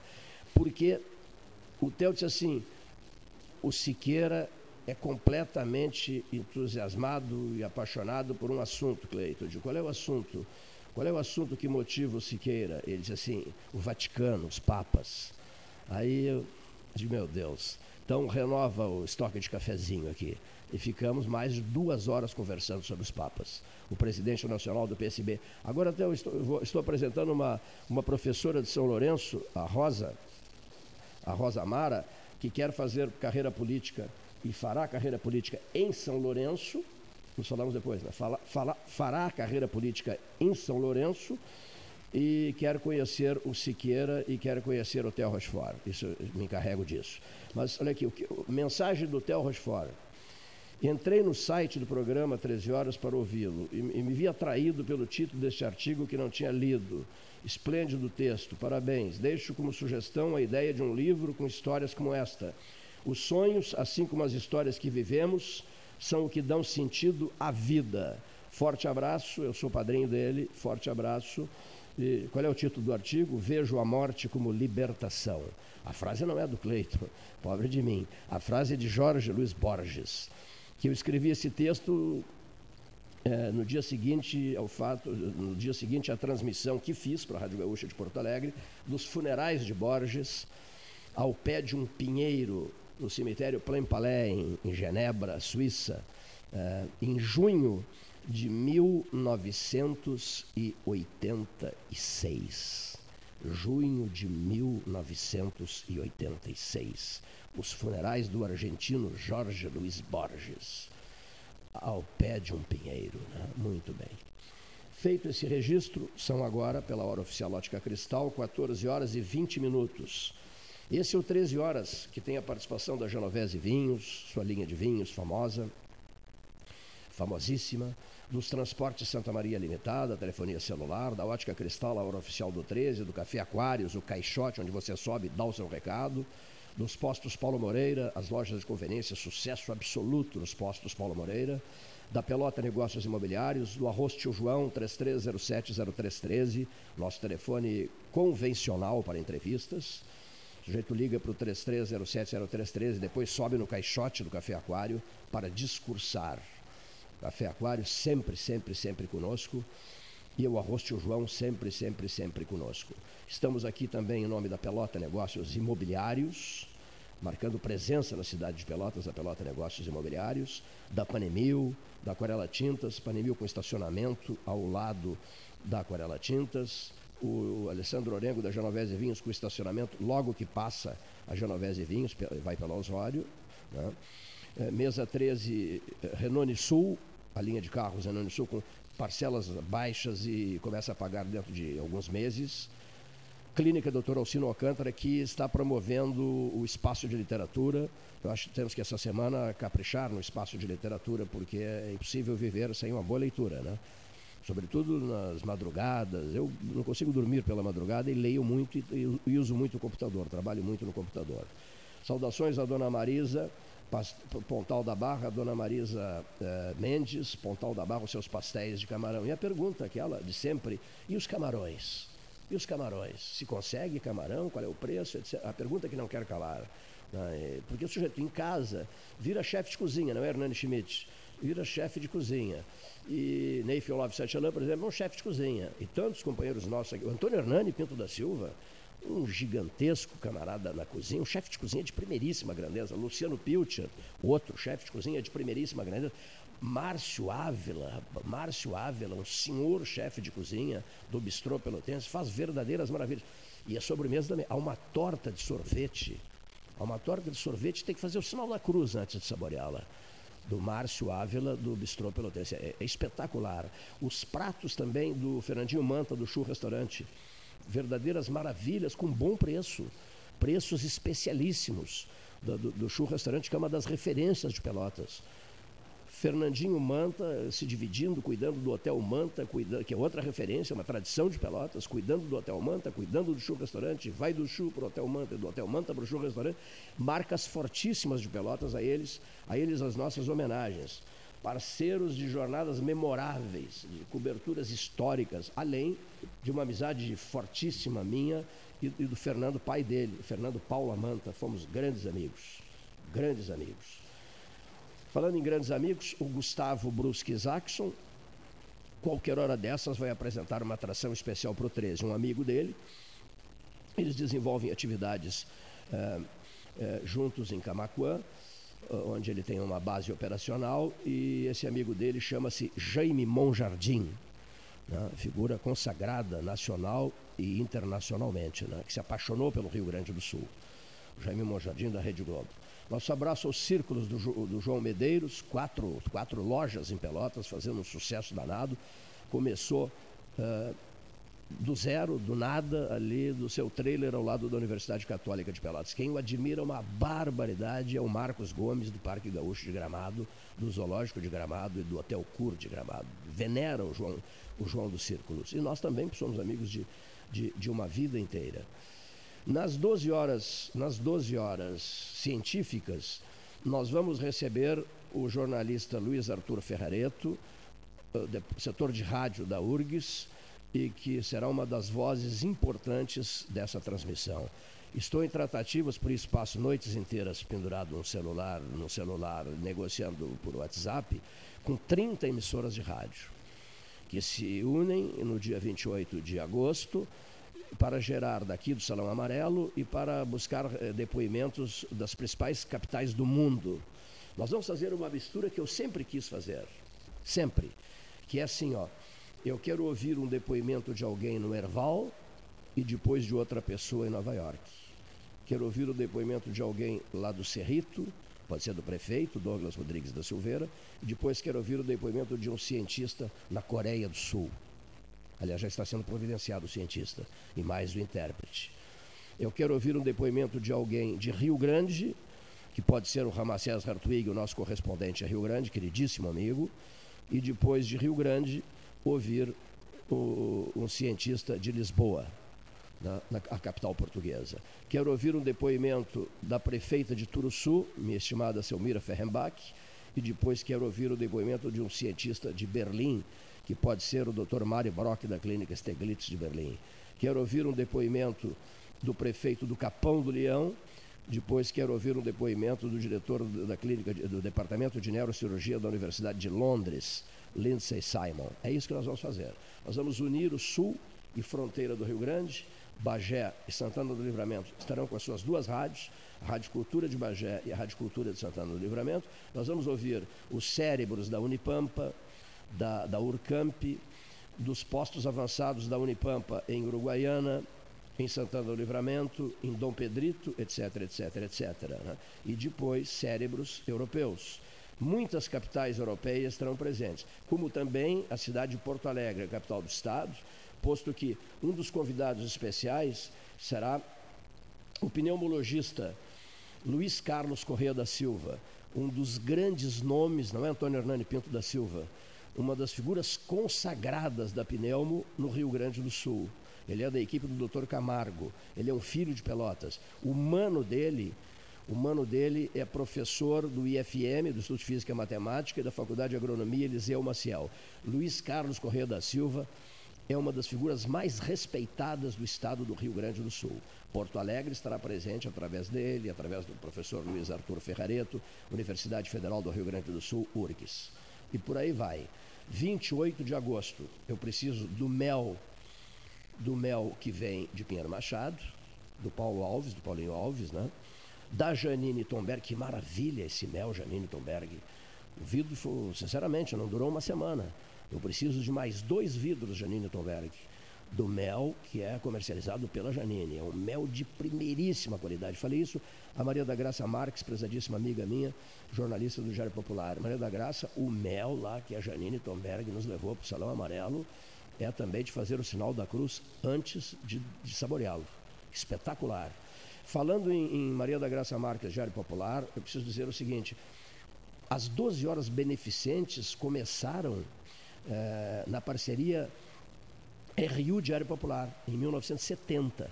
Nós vamos, em homenagem a essa parceria, o que se fez no passado, vamos reprisar. Desta feita, em, no lugar das 12 horas beneficentes, eu dizia ao reitor José Carlos Pereira Banquetini Júnior, no lugar das 12 horas beneficentes, as 12 horas científicas, de novo com esse casamento histórico com o Diário Popular.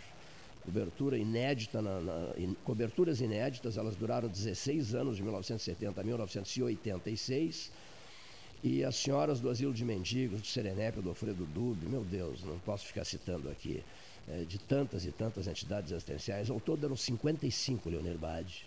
E elas, nunca vou esquecer isso, isso é uma das coisas que eu guardo, guardo comigo para a minha vida toda, no meu sinal de apreço profundo à cidade de Pelotas. Lá pelas quatro, cinco da tarde, quando elas notavam que eu já estava sem voz, elas levavam gemada com uísque gemada com isso que abria a voz. Então, vamos em homenagem a elas, a memória de muitas delas, como a Marília Reis, Marilinha Reis. Nós vamos ter a gemada com uísque, sim, aqui no Salão Amarelo, porque vamos ficar 12 horas no microfone, do meio-dia à meia-noite. Então, que seja feito esse registro. O reitor da, da, Universidade Católica de Pelotas, médico José Carlos Baquetini Júnior, abrirá essa transmissão ao lado do representante da Universidade Federal do Rio Grande do Sul, jornalista Luiz Arthur Ferrareto, que é, para quem não sabe, a memória do rádio do Rio Grande do Sul. Ele aprendeu muito e conviveu muito com Flávio Alcaraz Gomes, Cândido Norberto, Mendes Ribeiro e, eh, e tantos outros, né? figuras célebres do rádio do Rio Grande do Sul, Flávio, o, o Rui Carlos Ostrom, o Armindo Antônio Ranzolin. Alguém me pergunta, Cleiton, por que, que não ouve o Rui? Eh, eu acho melhor por gravação, né? o Rui está em casa e eu tenho feito contatos e tal, como tenho feito contatos com a, com a esposa, com a Yara, esposa do Armindo. Eh, o Rui poderá, sim, por gravação, passar um comentário. Até vou anotar aqui para atender o pedido, o pedido do ouvinte. Né? O Rui por gravação. Eh, eu, eu continuo esperando outros companheiros de Porto Alegre. João Garcia, por exemplo, JG, manda outro comentário, Garcia. Eu gosto muito de te ouvir. Não sou eu, né? O público de Pelotas gosta muito de, de te ouvir. Feitos, senhoras e senhores ouvintes, esses registros, vamos à, à cidade de Florianópolis, que é cidade encantadora, né? Florianópolis. Cidade de Florianópolis, um lugar para viver, um lugar para o final dos tempos, para o final do ciclo, para o final da, da história de vida. Né? Eu acho uma cidade apaixonante. Roberto Antônio Camargo Veronês, direto de, como dizem os jovens, Floripa. Boa tarde, Cleiton. Boa tarde, Paulo Gastal. Boa tarde a todos os ouvintes da Rádio Universidade e do programa 13 Horas. É impressionante como somos chamados a testemunhar a história. E... Lembra, Cleiton, quando em dezembro de 1999, quando Portugal devolveu Macau à China, é... você foi convidado para a cerimônia pelo governador-geral Edmund O, que foi quem, na verdade, descobriu Jiang Zemin, que acabou por se tornar o, o líder máximo da República Popular da China e, inclusive, participou da cerimônia em Macau. Cleiton estava lá, a convite do governador-geral, a convite de Mário Soares, ali testemunhando a história. E na condição de testemunha, com um total compromisso com a verdade dos fatos que ali se passavam. Como hoje testemunhamos a essa grande crise mundial é, que foi detonada pela epidemia do coronavírus. O que cabe nos dizer hoje, como testemunha da história, é que, e como observador, é testemunha também no sentido de observador, eu, eu, eu gosto desse termo testemunha no sentido do observador, daquele cara, daquela pessoa, daquele ser que observa a situação a uma certa distância. Distância distância no sentido de interesse econômico, de interesse político, de, de vaidades institucionais, eh, de vaidades de grifes acadêmicas, com um observador que sabe eh, discernir que ele não pode estar comprometido com nada disso, nem com interesse econômico, nem com interesse político, nem com vaidade institucional, nem com vaidades de grifes acadêmicas uh, ou etc. Por que isso? Porque quando há um apelo à ciência, eu estou do lado da ciência, não, uh, e meu foco é a ciência, isso convenhamos que, que, que uma análise um pouco mais larga, é, a ciência hoje não é monolítica. É, não se trata aqui de um monoteísmo científico, né? Chega assim, tem de certa forma engraçado, monoteísmo científico, né? Não existe esse monoteísmo científico. É isso que eu quero dizer. Nós temos várias e várias e várias, como vocês podem observar todos os dias, várias e várias e várias opiniões que se dizem alicerçadas na ciência, tanto para lá quanto para cá. Em cima da, da, da, das teses do coronavírus. Então eu acho muito importante que nós permaneçamos como testemunhas históricas. Né? Inclusive do impacto emocional dessas medidas de isolamento social, do impacto emocional que isso trará para todos. Eu falei em isolamento social, né, e vamos lá, vejam bem, Aristóteles já colocava que o homem era um ser social. Né?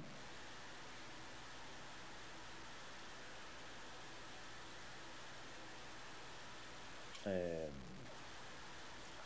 como seres que são propensos a uma vida social, políticos em, em grego. Para Marx, veja aqui que estamos abrangendo uma vasta área dos campos políticos, né? Fomos lá de Aristóteles, agora estamos aqui em Marx. E Marx também vai colocar que o homem é um animal social. Né? Ele não pode ser privado de estar em sociedade, diria Marx, inclusive. Marx vai mais longe, que não é a consciência do homem que determina seu ser, mas é seu ser social que determina sua consciência. Então, nós precisamos atentar muito bem a, essa questão do isolamento social, é, também por fundamentos filosóficos. Né?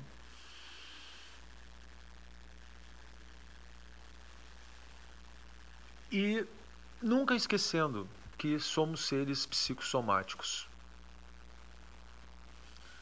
Então devemos medir também sobre esse aspecto a influência negativa que pode ter as medidas de distanciamento social no sentido que se provoca um mal-estar e quase que um, uma, uma peste também emocional, onde o outro é visto como é,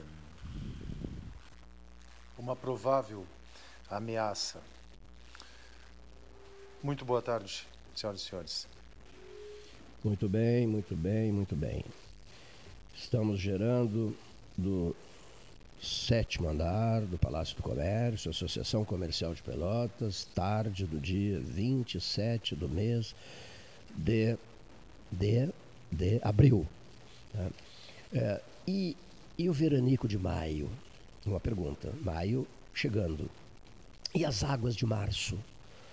Não sei, como disse o doutor André Zeredo Crespo, no mês de março não foi o mês marcado pelas águas, porque desde, desde outubro não se tem chuva a valer Portanto, uh, não há nada a referir em relação às águas de março.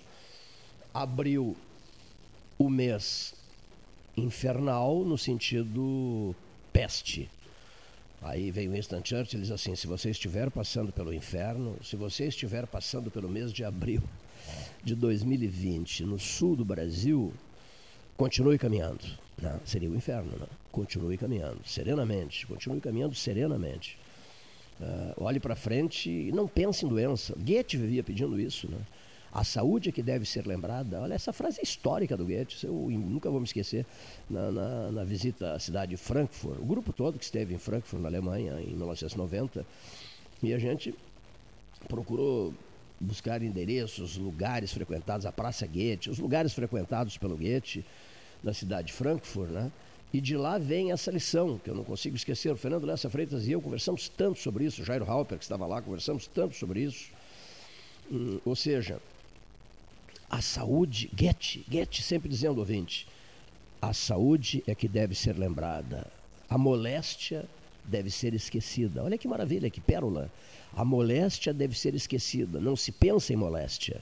Não se dá à imaginação, doutora Ana, doutora Ana, não se dá, Kleinovski, não se dá à imaginação esse direito ou de pensar na moléstia, ou de ficar falando na moléstia, se preocupando com a moléstia, etc., fazendo projeções de futurologia em relação à moléstia, exercícios de futurologia em relação à moléstia. Não, não se pensa, não se fala, não, não, não se pode concentrar o pensamento nisso. Goethe ensinou isso. A saúde é que deve ser lembrada, a moléstia deve ser posta para o lado, esquecida. Saúde, pensemos em saúde. É, uma outra coisa que eu não quero esquecer, já estamos, acho que eu já disse isso, já estamos em tratativas com, já estamos em tratativas, eu, eu minha papelada aqui, já estamos em tratativas com a cidade de Passo Fundo para ouvir amanhã, além do ex-ministro Tarso Genro, bem no início, para ouvirmos amanhã o depoimento, o depoimento do prefeito de Passo Fundo em função do número elevado de óbitos e de casos de, de Covid-19 uh, ah, naquela cidade. Né? A sorte é apaixonada por eficiência, ouvinte. Apaixon... Em relação ao hospital de campanha, uma frase minha, assuma a frase. Bem feito é bem melhor do que é, bem dito. Bem feito é melhor do que bem dito. Tem muita gente dizendo sobre o hospital de campanha eu quero ouvir várias pessoas sobre o hospital de campanha, desejo ouvir várias pessoas sobre o hospital de campanha. Porque alguém me disse, é, o espaço é maravilhoso, etc., foi emprestado pelo SESI, e chegaram camas, camas, camas, camas e camas, né? Então eu quero saber sobre o resto, sobre a infraestrutura, logística, as equipes que vão trabalhar, que irão trabalhar no, no hospital de campanha, é, na medida em que é um tema delicado. Lida com o quê? Com a sua saúde. Com a saúde de todos nós. Né? Com a saúde de todos nós. Eis uma pauta que nós vamos cuidar bem dela e bem de perto. Até em homenagem àquele famoso bacteriologista August von Wassermann, que proclamou lapidarmente, na época de tantos conflitos, e ele disse assim: Para mim não existem alemães nem ingleses só homens que sofrem e têm de ser ajudados. Então, é, volto à frase famosa e antiga, aquela: não interessa cor partidária, não interessa fúria partidária, não interessa tentativa de buscar vantagem política é, nisso ou naquilo. O que interessa são aqueles que sofrem e têm de ser ajudados. Graças a Deus, nós não estamos vivendo um momento dramático no sul do Rio Grande. Falamos no início, Gastaliel, graças a Deus. Né? Há um festival de zeros. Esse, essa nota zero é a nota que todos querem. num, num, num, curso, numa faculdade, enfim, nas, no primário, no, antigamente no primário, no ginasial, isso, no científico, né? É, Zero era um desastre, né, seu Leonir Bade? A nota zero era um fracasso. Agora não, agora a nota zero é tudo que se quer. Porque quando eu olho o boletim da Carisa Albuquerque Barros, da Zona Sul, e aparece município XYZ000 e muitos outros, né, do alfabeto, é, 0000, isso é estimulante. Né? Ou seja, a região tem sido, senhoras e senhores ouvintes, tem sido beneficiada, muito beneficiada, graças a Deus, nesse, nesse, nesse, nesse quesito. Aliás, se impressionou com isso, eu tenho tido, pelo, pela telefonia celular, ele é tio do Pedro Piegas, um amigo meu, uh, aqui de Pelotas, eu tenho tido muitas conversas telefônicas com o doutor Leopoldo Piegas, uh, do, de São Paulo, do INCOR, um dos mais famosos médicos do Instituto Coração. Nos tornamos amigos e quase que todos os dias nos falamos. E ele me disse, aqueles números que você me mandou me deixaram muito impressionado. Essa tabela da, da, da, da Zona Sul, da jornalista Carisa Albuquerque Barros, repassada pela quadrag... pelo quadragésimo dia ontem. A tabela da Carisa Albuquerque Barros foi distribuída pela quadragésima vez.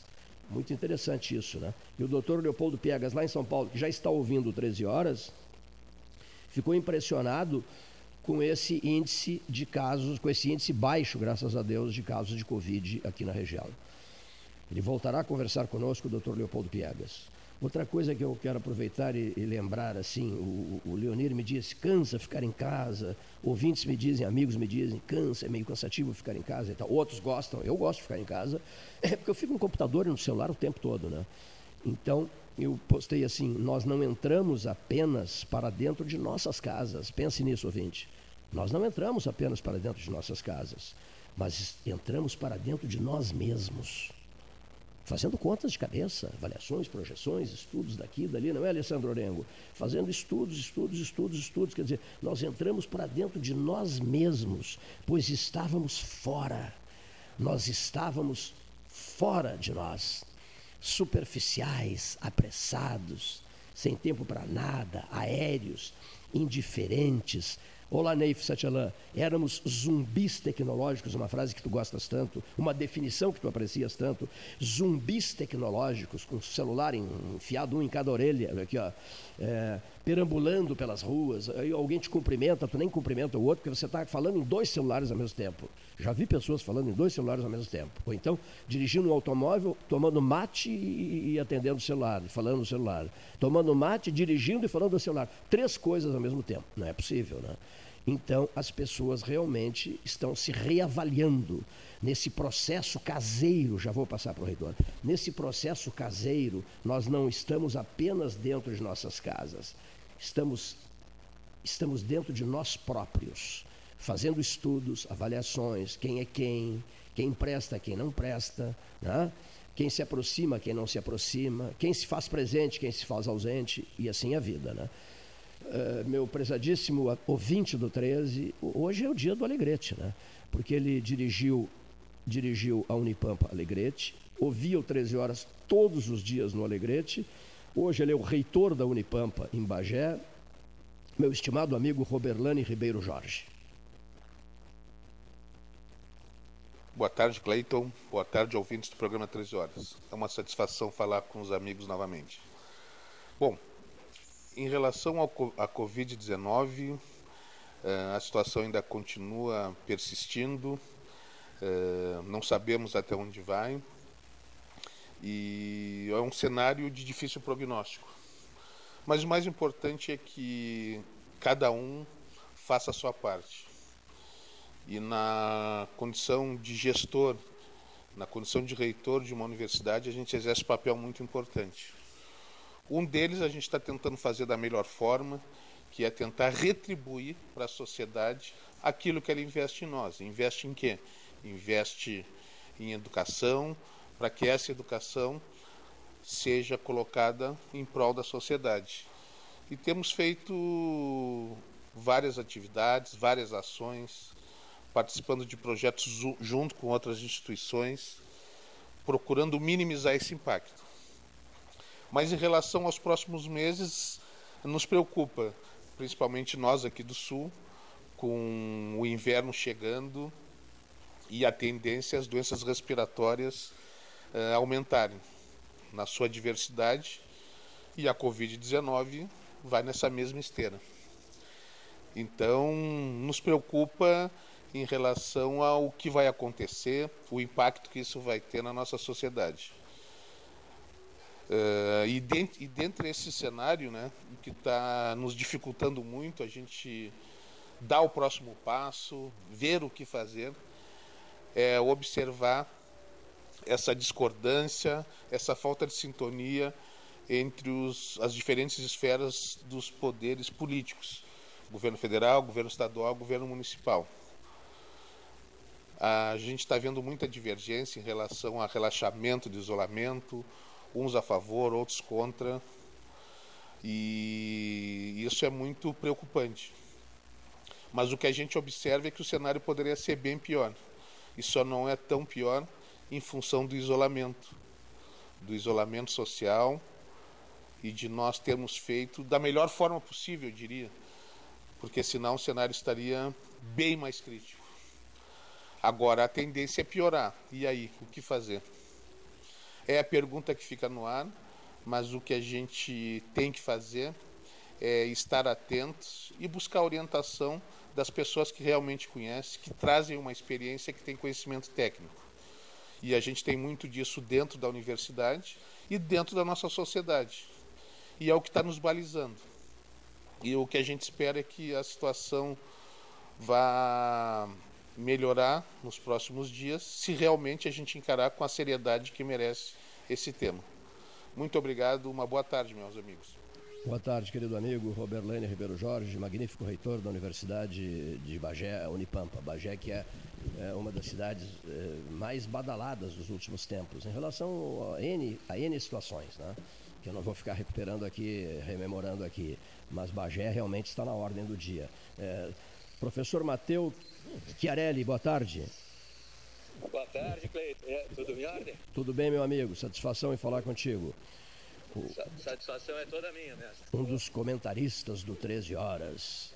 Tá? É, um dos é. comentaristas. Eu diria, do 13 eu diria que quase é, que não é mérito mais, né? Mas um dos, dos mais antigos na casa, né? Sem, sem, dúvida nenhuma. Olha aqui, ó. Ah. Eu vou te, vou te dar um exemplo. Eu conversei ontem pelo telefone é, com o ex-presidente Fernando Collor.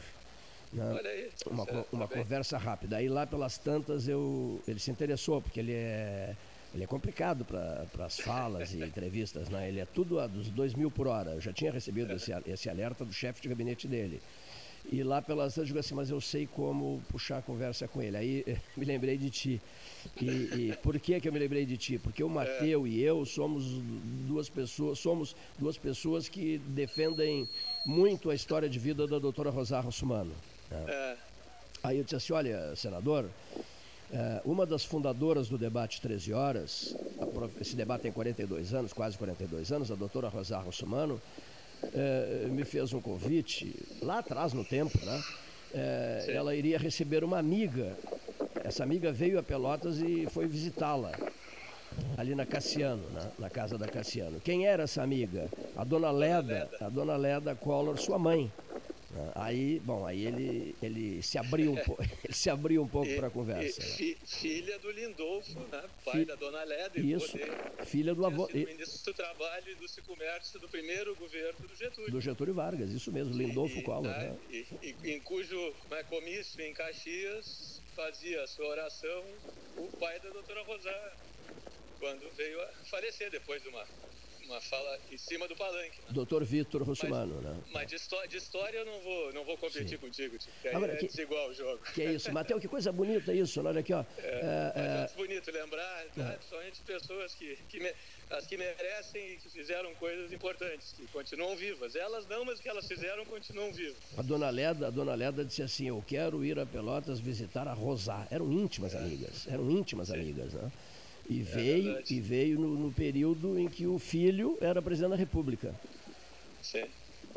E a professora Rosa que entre outras coisas, além da obra que deixou, da, de ter sido um livro, texto que, que, aí, que formou muitas gerações de, de bacharéis aqui na cidade, na região, no país, foi uma candidata ao Senado, né? Isso mesmo. Bem.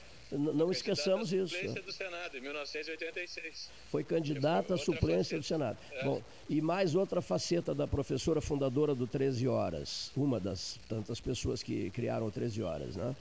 Hein, Neif, Olavo Gomes Satelá. Agora está uma guerra de foice. Cleito e Neif, Cleito e Neif, Neif e Cleiton. É, Te prepara, Neif, olha aqui, para dar continuidade. Mas o, a, a outro, o outro aspecto a considerar, amigo Mateu, é o seguinte: é, a famosa Comissão de Estudos Constitucionais, a Comissão Afonso Arinos de Melo Franco, né, uma, uma das integrantes da comissão é a professora Rosar. Né? Que é verdade, a única mulher, a única gaúcha e uma das duas únicas mulheres. Aquela comissão que fez o, digamos, o rascunho daquilo que hoje, que seria a parte boa daquilo que hoje tem a Constituição de 88, que é um documento que vem sendo desfeito desde 88 Tivemos uma Constituição muito criativa, avançada em 1988, de lá para cá, 105 emendas. Hum. Né? Quer dizer, uma menina de 32 anos que sofreu 105 cirurgias, muitas delas des desconstituíram, desfizeram a obra lá original. Com, anestesia, com, com anestesia geral, hein? alguns, alguns a fórceps sem anestesia. Alguma... E, o, e, o, é. e, e, a, e, o texto que serviu de base para a discussão, depois desconsiderado Sim. pelo presidente Sarney, que mandou arquivar sem nem receber a Constituinte, mandou o ministro Oscar Dias Correia receber. Não, ele não, Sim. ele tinha constituído a comissão, nomeado as pessoas, encaminhado, feito o pedido, depois de um ano e meio de discussões. Ele não recebe, se, sequer recebeu no Palácio, não quis receber os membros, e liderados pelo Afonso Arinos de Melo Franco, que só o nome é uma, uma grife, né? ainda mais no direito, é uma figura respeitadíssima, mandou o ministro receber, é era um sinal de desconsideração, e mandou arquivar o projeto. Nem encaminhou. Mas mesmo assim, muita coisa foi aproveitada, muita coisa mesmo, que os constituintes recuperaram e serviu de base para a Constituição, que é. vem sendo aí agredida. Aliás, Sarney, quando se fala em, em, em impeachment, né, foi o primeiro a sofrer uma, um, uma, uma CPI, que na época foi chamada de CPI da corrupção. Né? Hoje em dia não dá para chamar de CPI da corrupção, porque tem que dizer de qual corrupção. Né? Naquela era a, a corrupção. Temos que, temos que subdividir, subdividir agora as CPIs. A a, a, a, os momentos de corrupção, os, os, os, shows de corrupção no país. É, Mateu. Não falar assim, em, em, CPI da corrupção, porque pode assustar muita gente. Tem que dizer é, CPI da corrupção onde? Onde? É isso mesmo. Que tá onde? Onde, onde, onde encontrá-la? Onde localizá-la? Olha aqui só. Nós tivemos, é. falaste a palavra impeachment. Nós tivemos é, no Brasil recente nós tivemos. Uh, uh, uh, Fernando Collor, na verdade, renunciou, né? Ele, ele é, mas renunciou ele... depois de instalado o processo, né? Sim, Quando o processo sim. chegou no Senado, ele renunciou antes. no momento do julgamento, é. ele, ele antes disso é. renunciou. Com, com é, Dilma. Mas o, o, Brasil é o único país do mundo que tem jurisprudência de impeachment. Né? Os, os, americanos inventaram, mas nunca chegaram a concretizar. Nas, nas poucas vezes que o processo foi instalado, aí sim, numa o, o, Bill Clinton fez aquela composição, é. esse, o, o, esse, o, o Nixon renunciou antes, né? Então, no, no caso né? americano, nunca é. houve, no Watergate, exatamente. É. Deep Through, Garganta Profunda, que é. depois se descobriu quem era, né? contado pelo Bob Woodward e o Carl Bernstein. Isso dois, mesmo. Que inauguraram o jornalismo investigativo, isso que tu fazes aqui com maestria há tanto tempo, né? Mas essa, essa, aqui nós tivemos dois episódios, que é, é uma, uma raridade e algo muito traumático para o país. Muito traumático, muito, muito traumático. Muito. Né? Deixa sequelas grandes, difíceis de serem cicatrizadas. O último, o último episódio, o último episódio, Dilma Rousseff, né? É, esse, isso aí. O do Collor, claro que está é. superado, já foi para a história, mas o da, o da ex-presidente Dilma ainda está. Do processo político ainda está ainda tá aberto. Né? Isso, Matheus, só para as pessoas terem uma ideia do estrago que faz um, um processo de impeachment, eu, eu até vou dar um exemplo de algo que não tem nada a ver com impeachment. A simples renúncia do presidente Jânio da Silva Quadros. Sim. Olha só no que redundou a renúncia do Jânio, meu Deus. Olha o que aconteceu, a, a, a, quase não posse do Jango, a experiência parlamentarista, quer dizer, é, muito bem, o senhor João Goulart assume, mas com parlamentarismo, né? E aí aquela dança de primeiros ministros, né? começa com Tancredo de Almeida Neves, passa por Hermes Lima, pelo Gaúcho. Olha que interessante, no parlamentarismo de 61, nós tivemos de premier eh, o, filho de um o, o, filho de um pelotense, o filho de um pelotense, Francisco Brochado da Rocha. Foi primeiro-ministro, Franci- mas não aceitaram o Santiago. Francisco Clementino Santiago Dantas, não foi, o nome dele não passou. não passou. né? Hermes Lima passou, Brochado da Rocha passou, Tancredo Neves, o, o- primeiro, eh, passou, evidentemente, mas não aceitaram o Santiago Dantas. E, e- e o- e o, o prefeito, e o ex-prefeito, o, o- Francisco Brochado da Rocha, professor Francisco Brochado da Rocha, era filho do ex-prefeito de Porto Alegre, que morreu no exercício do cargo, Otávio Rocha. E onde é que nasceu, Ota- e onde é que nasceu Otávio Rocha? Em Pelotas. né?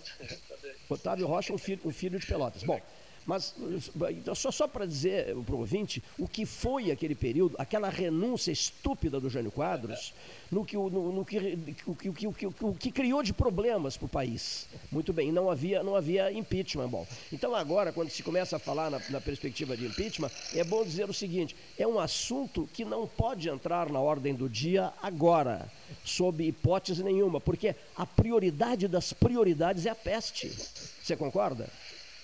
Olha, Cleiton, pois é. o- Tem que cuidar da peste agora. Agora tem que cuidar da peste. É, exatamente. Esse é o grande, esse é o problema número um. Esse é, é que o impeachment é chamado, né, é, um, é um crime de responsabilidade, a expressão está mal usada, porque ele Sim. propriamente não é um crime, não está tipificado no Código Penal. Ele é, uma, ela- ele é uma infração político-administrativa praticada pelo presidente. Então ele tem esse duplo caráter. Tem que haver um- uma, uma infração praticada pelo presidente, é, prevista no artigo 85 da Constituição e na Lei 1079 de 1950. Foi feita lá no governo Getúlio, a lei Sim. que regula o impeachment. É, mas, mas isso é a questão formal. Mas mais do que a questão formal, ao lado da questão formal, tem isso que está dizendo. A questão, é, é, é, digamos, conjuntural. né? É, uma, é, é uma, é, uma, é uma situação, digamos, raríssima, ou É. muito sui generis, que depende também, de- que depende do aspecto jurídico, sem ele ela não pode ser, não pode ser instalado o processo, mas a solução não é apenas jurídica, ainda que o jurídico não é pouco. É uma solução jurídico-política, então ela depende dessas, dessas questões políticas. Por isso não pode ser tratada de uma maneira assim. é, Precipitada e, e irresponsável, né? se, Ah. se cabe, tem que instaurar. Né? Se, se- se a hipótese existe, tem que instaurar. Agora, essa é uma avaliação que não por acaso o. Constituinte entregou para o Congresso. Quem está julgando não são juízes de, de carreira né? que estão lá preocupados e com toda e por, por obrigação em aplicar a Constituição num caso concreto. Quem vai julgar são políticos, deputados e senadores. 503 deputados, 81 senadores, depois, é, sob a presidência, lá na última parte, do, do presidente do Supremo. Mas quer dizer, a avaliação é uma avaliação jurídico-política. Nisso não tem nada de errado. Ah, é- é- essa é a natureza mesmo da Perfeito. infração. É, só as pessoas têm que ter, ter ideia, diga assim, a prioridade, da- o assunto hoje em dia, a ordem do dia pede é, tranquilidade no país para que se consiga resolver as questões, resolver não, amenizar o sofrimento das pessoas portadoras do Covid, né? Para não ficar sem, sem, sem É. falar uma coisa com clareza, o presidente tem que assumir a presidência da República e, a- e coordenar uma ação contra ah, esse inimigo comum que é o coronavírus. E parar, e parar, é, e parar de dar entrevistas, né? É, não gerar dele crise. próprio, que ele consegue Isso. não assumir o governo É. e ser o maior líder da oposição contra ele mesmo. É uma fábrica Essa, de acho crises, é o, é, é, é isso o mesmo. grande contrassenso. Si- Silenciar, não dar entrevistas, por favor, não fale. Assumir o governo. Gover- governe, governe, presidir, isso, governe- governar, para isso ele foi eleito. Governe Ah, E e- nesse momento, ele é a grande, é a figura mais importante, porque ele tem que coordenar essa ação. Olha os Estados Unidos, quando o presidente lá entra em atrito com os governadores, não, a coisa não funciona bem. E nós nos inspiramos na Federação Americana. Sim. Importamos aqui em 1891. Quer dizer, se lá não funciona bem, nós que somos herdeiros dessa tradição, mais complicado ainda a coisa funcionar aqui. Né? Bom, já que estamos falando nesse assunto, é, e nós vamos ter todo o cuidado do mundo, evidentemente, porque é, já que o especialista está na ponta da linha, aqui, ó, nós temos um presidente e um vice-presidente. Né? Que muita gente se confunde com isso. Né? É impressionante como as pessoas até eh, mandam N mensagens para cá perguntando. Né? Nós temos um presidente no exercício do cargo, eleito pelos, pela maioria dos brasileiros, eleito, eleito e muito bem eleito, e temos um vice-presidente da República. Né? Digamos assim, é, Jânio Quadros em 61, né? Jânio renunciou, dizer, o vice assumiu, mas, mas o vice assumiu com parlamentarismo, correto? É, o vice. Né? É, foi as, aquela, força, aquele as forças. feito é, rasgando a Constituição de 46. Isso mesmo. Fizeram um arranjo. da negociação, isso É. aí. Bom, no caso atual, eh, eh, imagi- imaginemos, só se teria um processo eleitoral se os dois deixassem o cargo, né? o presidente e o vice. né? Ah, sim, sim. A, a função constitucional do vice é substituir o presidente no caso de impedimento, ou seja, o presidente fica doente, sai de férias, tira uma licença, viaja, o vice assume transitoriamente, ele substitui nesse período de impedimento do titular. Ou a outra função constitucional, e o vice só serve para isso, na verdade, constitucionalmente, ele, porque não tem outras funções que não sejam essas, Perfeito. ele sucede no caso da vacância. Ou seja, se o cargo fica vago, e, e o cargo de presidente só fica vago por morte, por renúncia ou por impeachment, num desses três casos, se o cargo fica, ficar vago, o vice assume e exerce a função, a titularidade. Então, se viesse a acontecer essa hipótese, o vice assumiria e completaria todo o mandato. Como foi o, eh, o Itamar em relação ao Isso, isso. que foi- né, houve um impeachment e o, o impeachado foi só o presidente, ainda que se tratasse de dinheiro de campanha. No caso- Seria, a rigor, aproveitado aos dois, mas a questão foi o impeachment do presidente. Então o Itamar assumiu e foi até o fim, 92 a 94. No caso do, do, do, Temer, a mesma coisa. A empichada, para usar um, um aportuguesamento, Sim. foi a ex-presidente Dilma e o, e o Michel Temer acabou exercendo o mandato eh, como titular, porque aí o cargo ficou vago, a, a presidente foi afastada e o vice assumiu e terminou o mandato, exerceu o poder por um ano e meio, mais ou menos. E no caso do Tancredo, a mor por morte, né? o ex-presidente. No caso do Tancredo ainda é mais, mais curioso, É. porque o vice assumiu antes da. eh, antes da- o presidente não chegou a assumir. Não chegou a assumir. O, o presidente, olha aqui. Em 15, 15 de janeiro de 85, essas datas, eu- essa eu É. vou ganhar de ti. Foi eleito em 15 de janeiro de 85 no, no- no- no- no colégio eleitoral e aí adoeceu e a posse que era naquela época, na Constituição anterior, em 15 de, de março, ele não chegou a tomar posse, o vice tomou posse, o presidente Sarney tomou posse, transitoriamente, ainda que fosse o vice de um presidente que ainda não tinha tomado posse, ele era vice do presidente que ainda não tinha sido empossado, e no dia 21 de abril, às 22 horas e 23 minutos, o, o ex-governador Antônio Brito foi para a TV anunciar o falecimento do, do presidente, Tancredo Neves. né? presidente eleito, Tancredo Neves. Aí o Sarney assumiu definitivamente. Já na primeira, primeiro presidente pós-88 já iniciou com o vice exercendo o mandato plenamente. Olha aqui só, Mateus, isso foi no dia, eh, eh, no dia 21 de abril de 1985 e, e- e há, há poucos dias nós registramos e recuperamos esses- esses- esse episódio todo no último dia 21 de abril de 2020, né? Que registrou 35 anos, é isso? Ah, sim, é isso mesmo. 35 Agora, anos, recente, né? exatamente. Agora, agora, agora. é isso aí. Um, um jovem de 18, 20, 20 e poucos não sabe nada disso, né? Claro. Não, não, não, é, não era mais, nascido. Um de, vi- um de, um de 25 não estava vivo naquela época. então. Agora deixa eu puxar um pouquinho de uma sardinha para o meu braseiro aqui. É. É, eleito, eleito, Tancredo de Almeida Neves, num Brasília 13 horas, falou durante uma hora para esse debate aqui. Me tá? lembro disso, me lembro disso. Eu, eu, eu já estava vivo, tia, então eu... E lem- tu lembras disso? Lembro. Agora a gurizada não sabe disso, né? A gurizada, a gurizada E sim. não tem noção do que era isso, porque não, não, É. não, tinha, não, não tinha WhatsApp, não tinha, não tinha YouTube. O rádio desempenhava um papel ainda mais Extraordinário, né? do que, do que desempenha hoje. Hoje ele se renovou, se remoçou, né? continua atual. É meio como o Peter Pan, assim, é atual apesar de não ser tão jovem. O Bill, o- o o Bill Gates que diz. época, muito mais. Mas o Bill Gates diz: ninguém matará o rádio, sob hipótese nenhuma. Né? Agora, Matheus, só uma curiosidade: na convenção do PMDB, que escolheu Tancredo e Sarney, lembras disso, né? O, o Brasília 13 Horas instalou-se lá, com rede de rádio, 30 emissoras. E aí eu fiz um convite a um, a um- a um amigo do doutor Fernando Osório, e disse assim, mas peraí, o senhor estudou em Pelotas, defendeu a sua tese na escravização do negro no Brasil meridional, e o senhor foi- fez pesquisas do FICAI, na Biblioteca Pública, na Biblioteca de Rio Grande, e eu quero que o senhor seja o nosso comentarista na tarde de hoje. Ele, pois não, com muito prazer. E durante a tarde inteira, nós temos o arquivo de vozes aqui, durante a tarde inteira, naquele 1985, o meu comentarista foi Fernando Henrique Cardoso. Lembras disso, né? Claro, claro que sim. Comentou a tarde inteira para a rede Sul Rio Grandense de Rádio. Sebastião Ribeiro Neto, entusiasmadíssimo. Você conseguiu um comentarista uh, marcante. O Fernando Henrique era senador da República.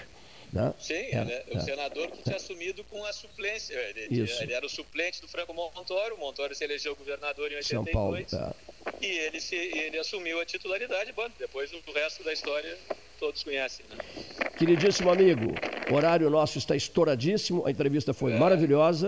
Eu, eu estendo, eu estendo a Vossa o Excelência. O entrevistador tem uma certa experiência, ajuda um pouco. Né, eu, eu, estendo, eu estendo a Vossa Excelência né, é. os melhores agradecimentos possíveis e imagináveis.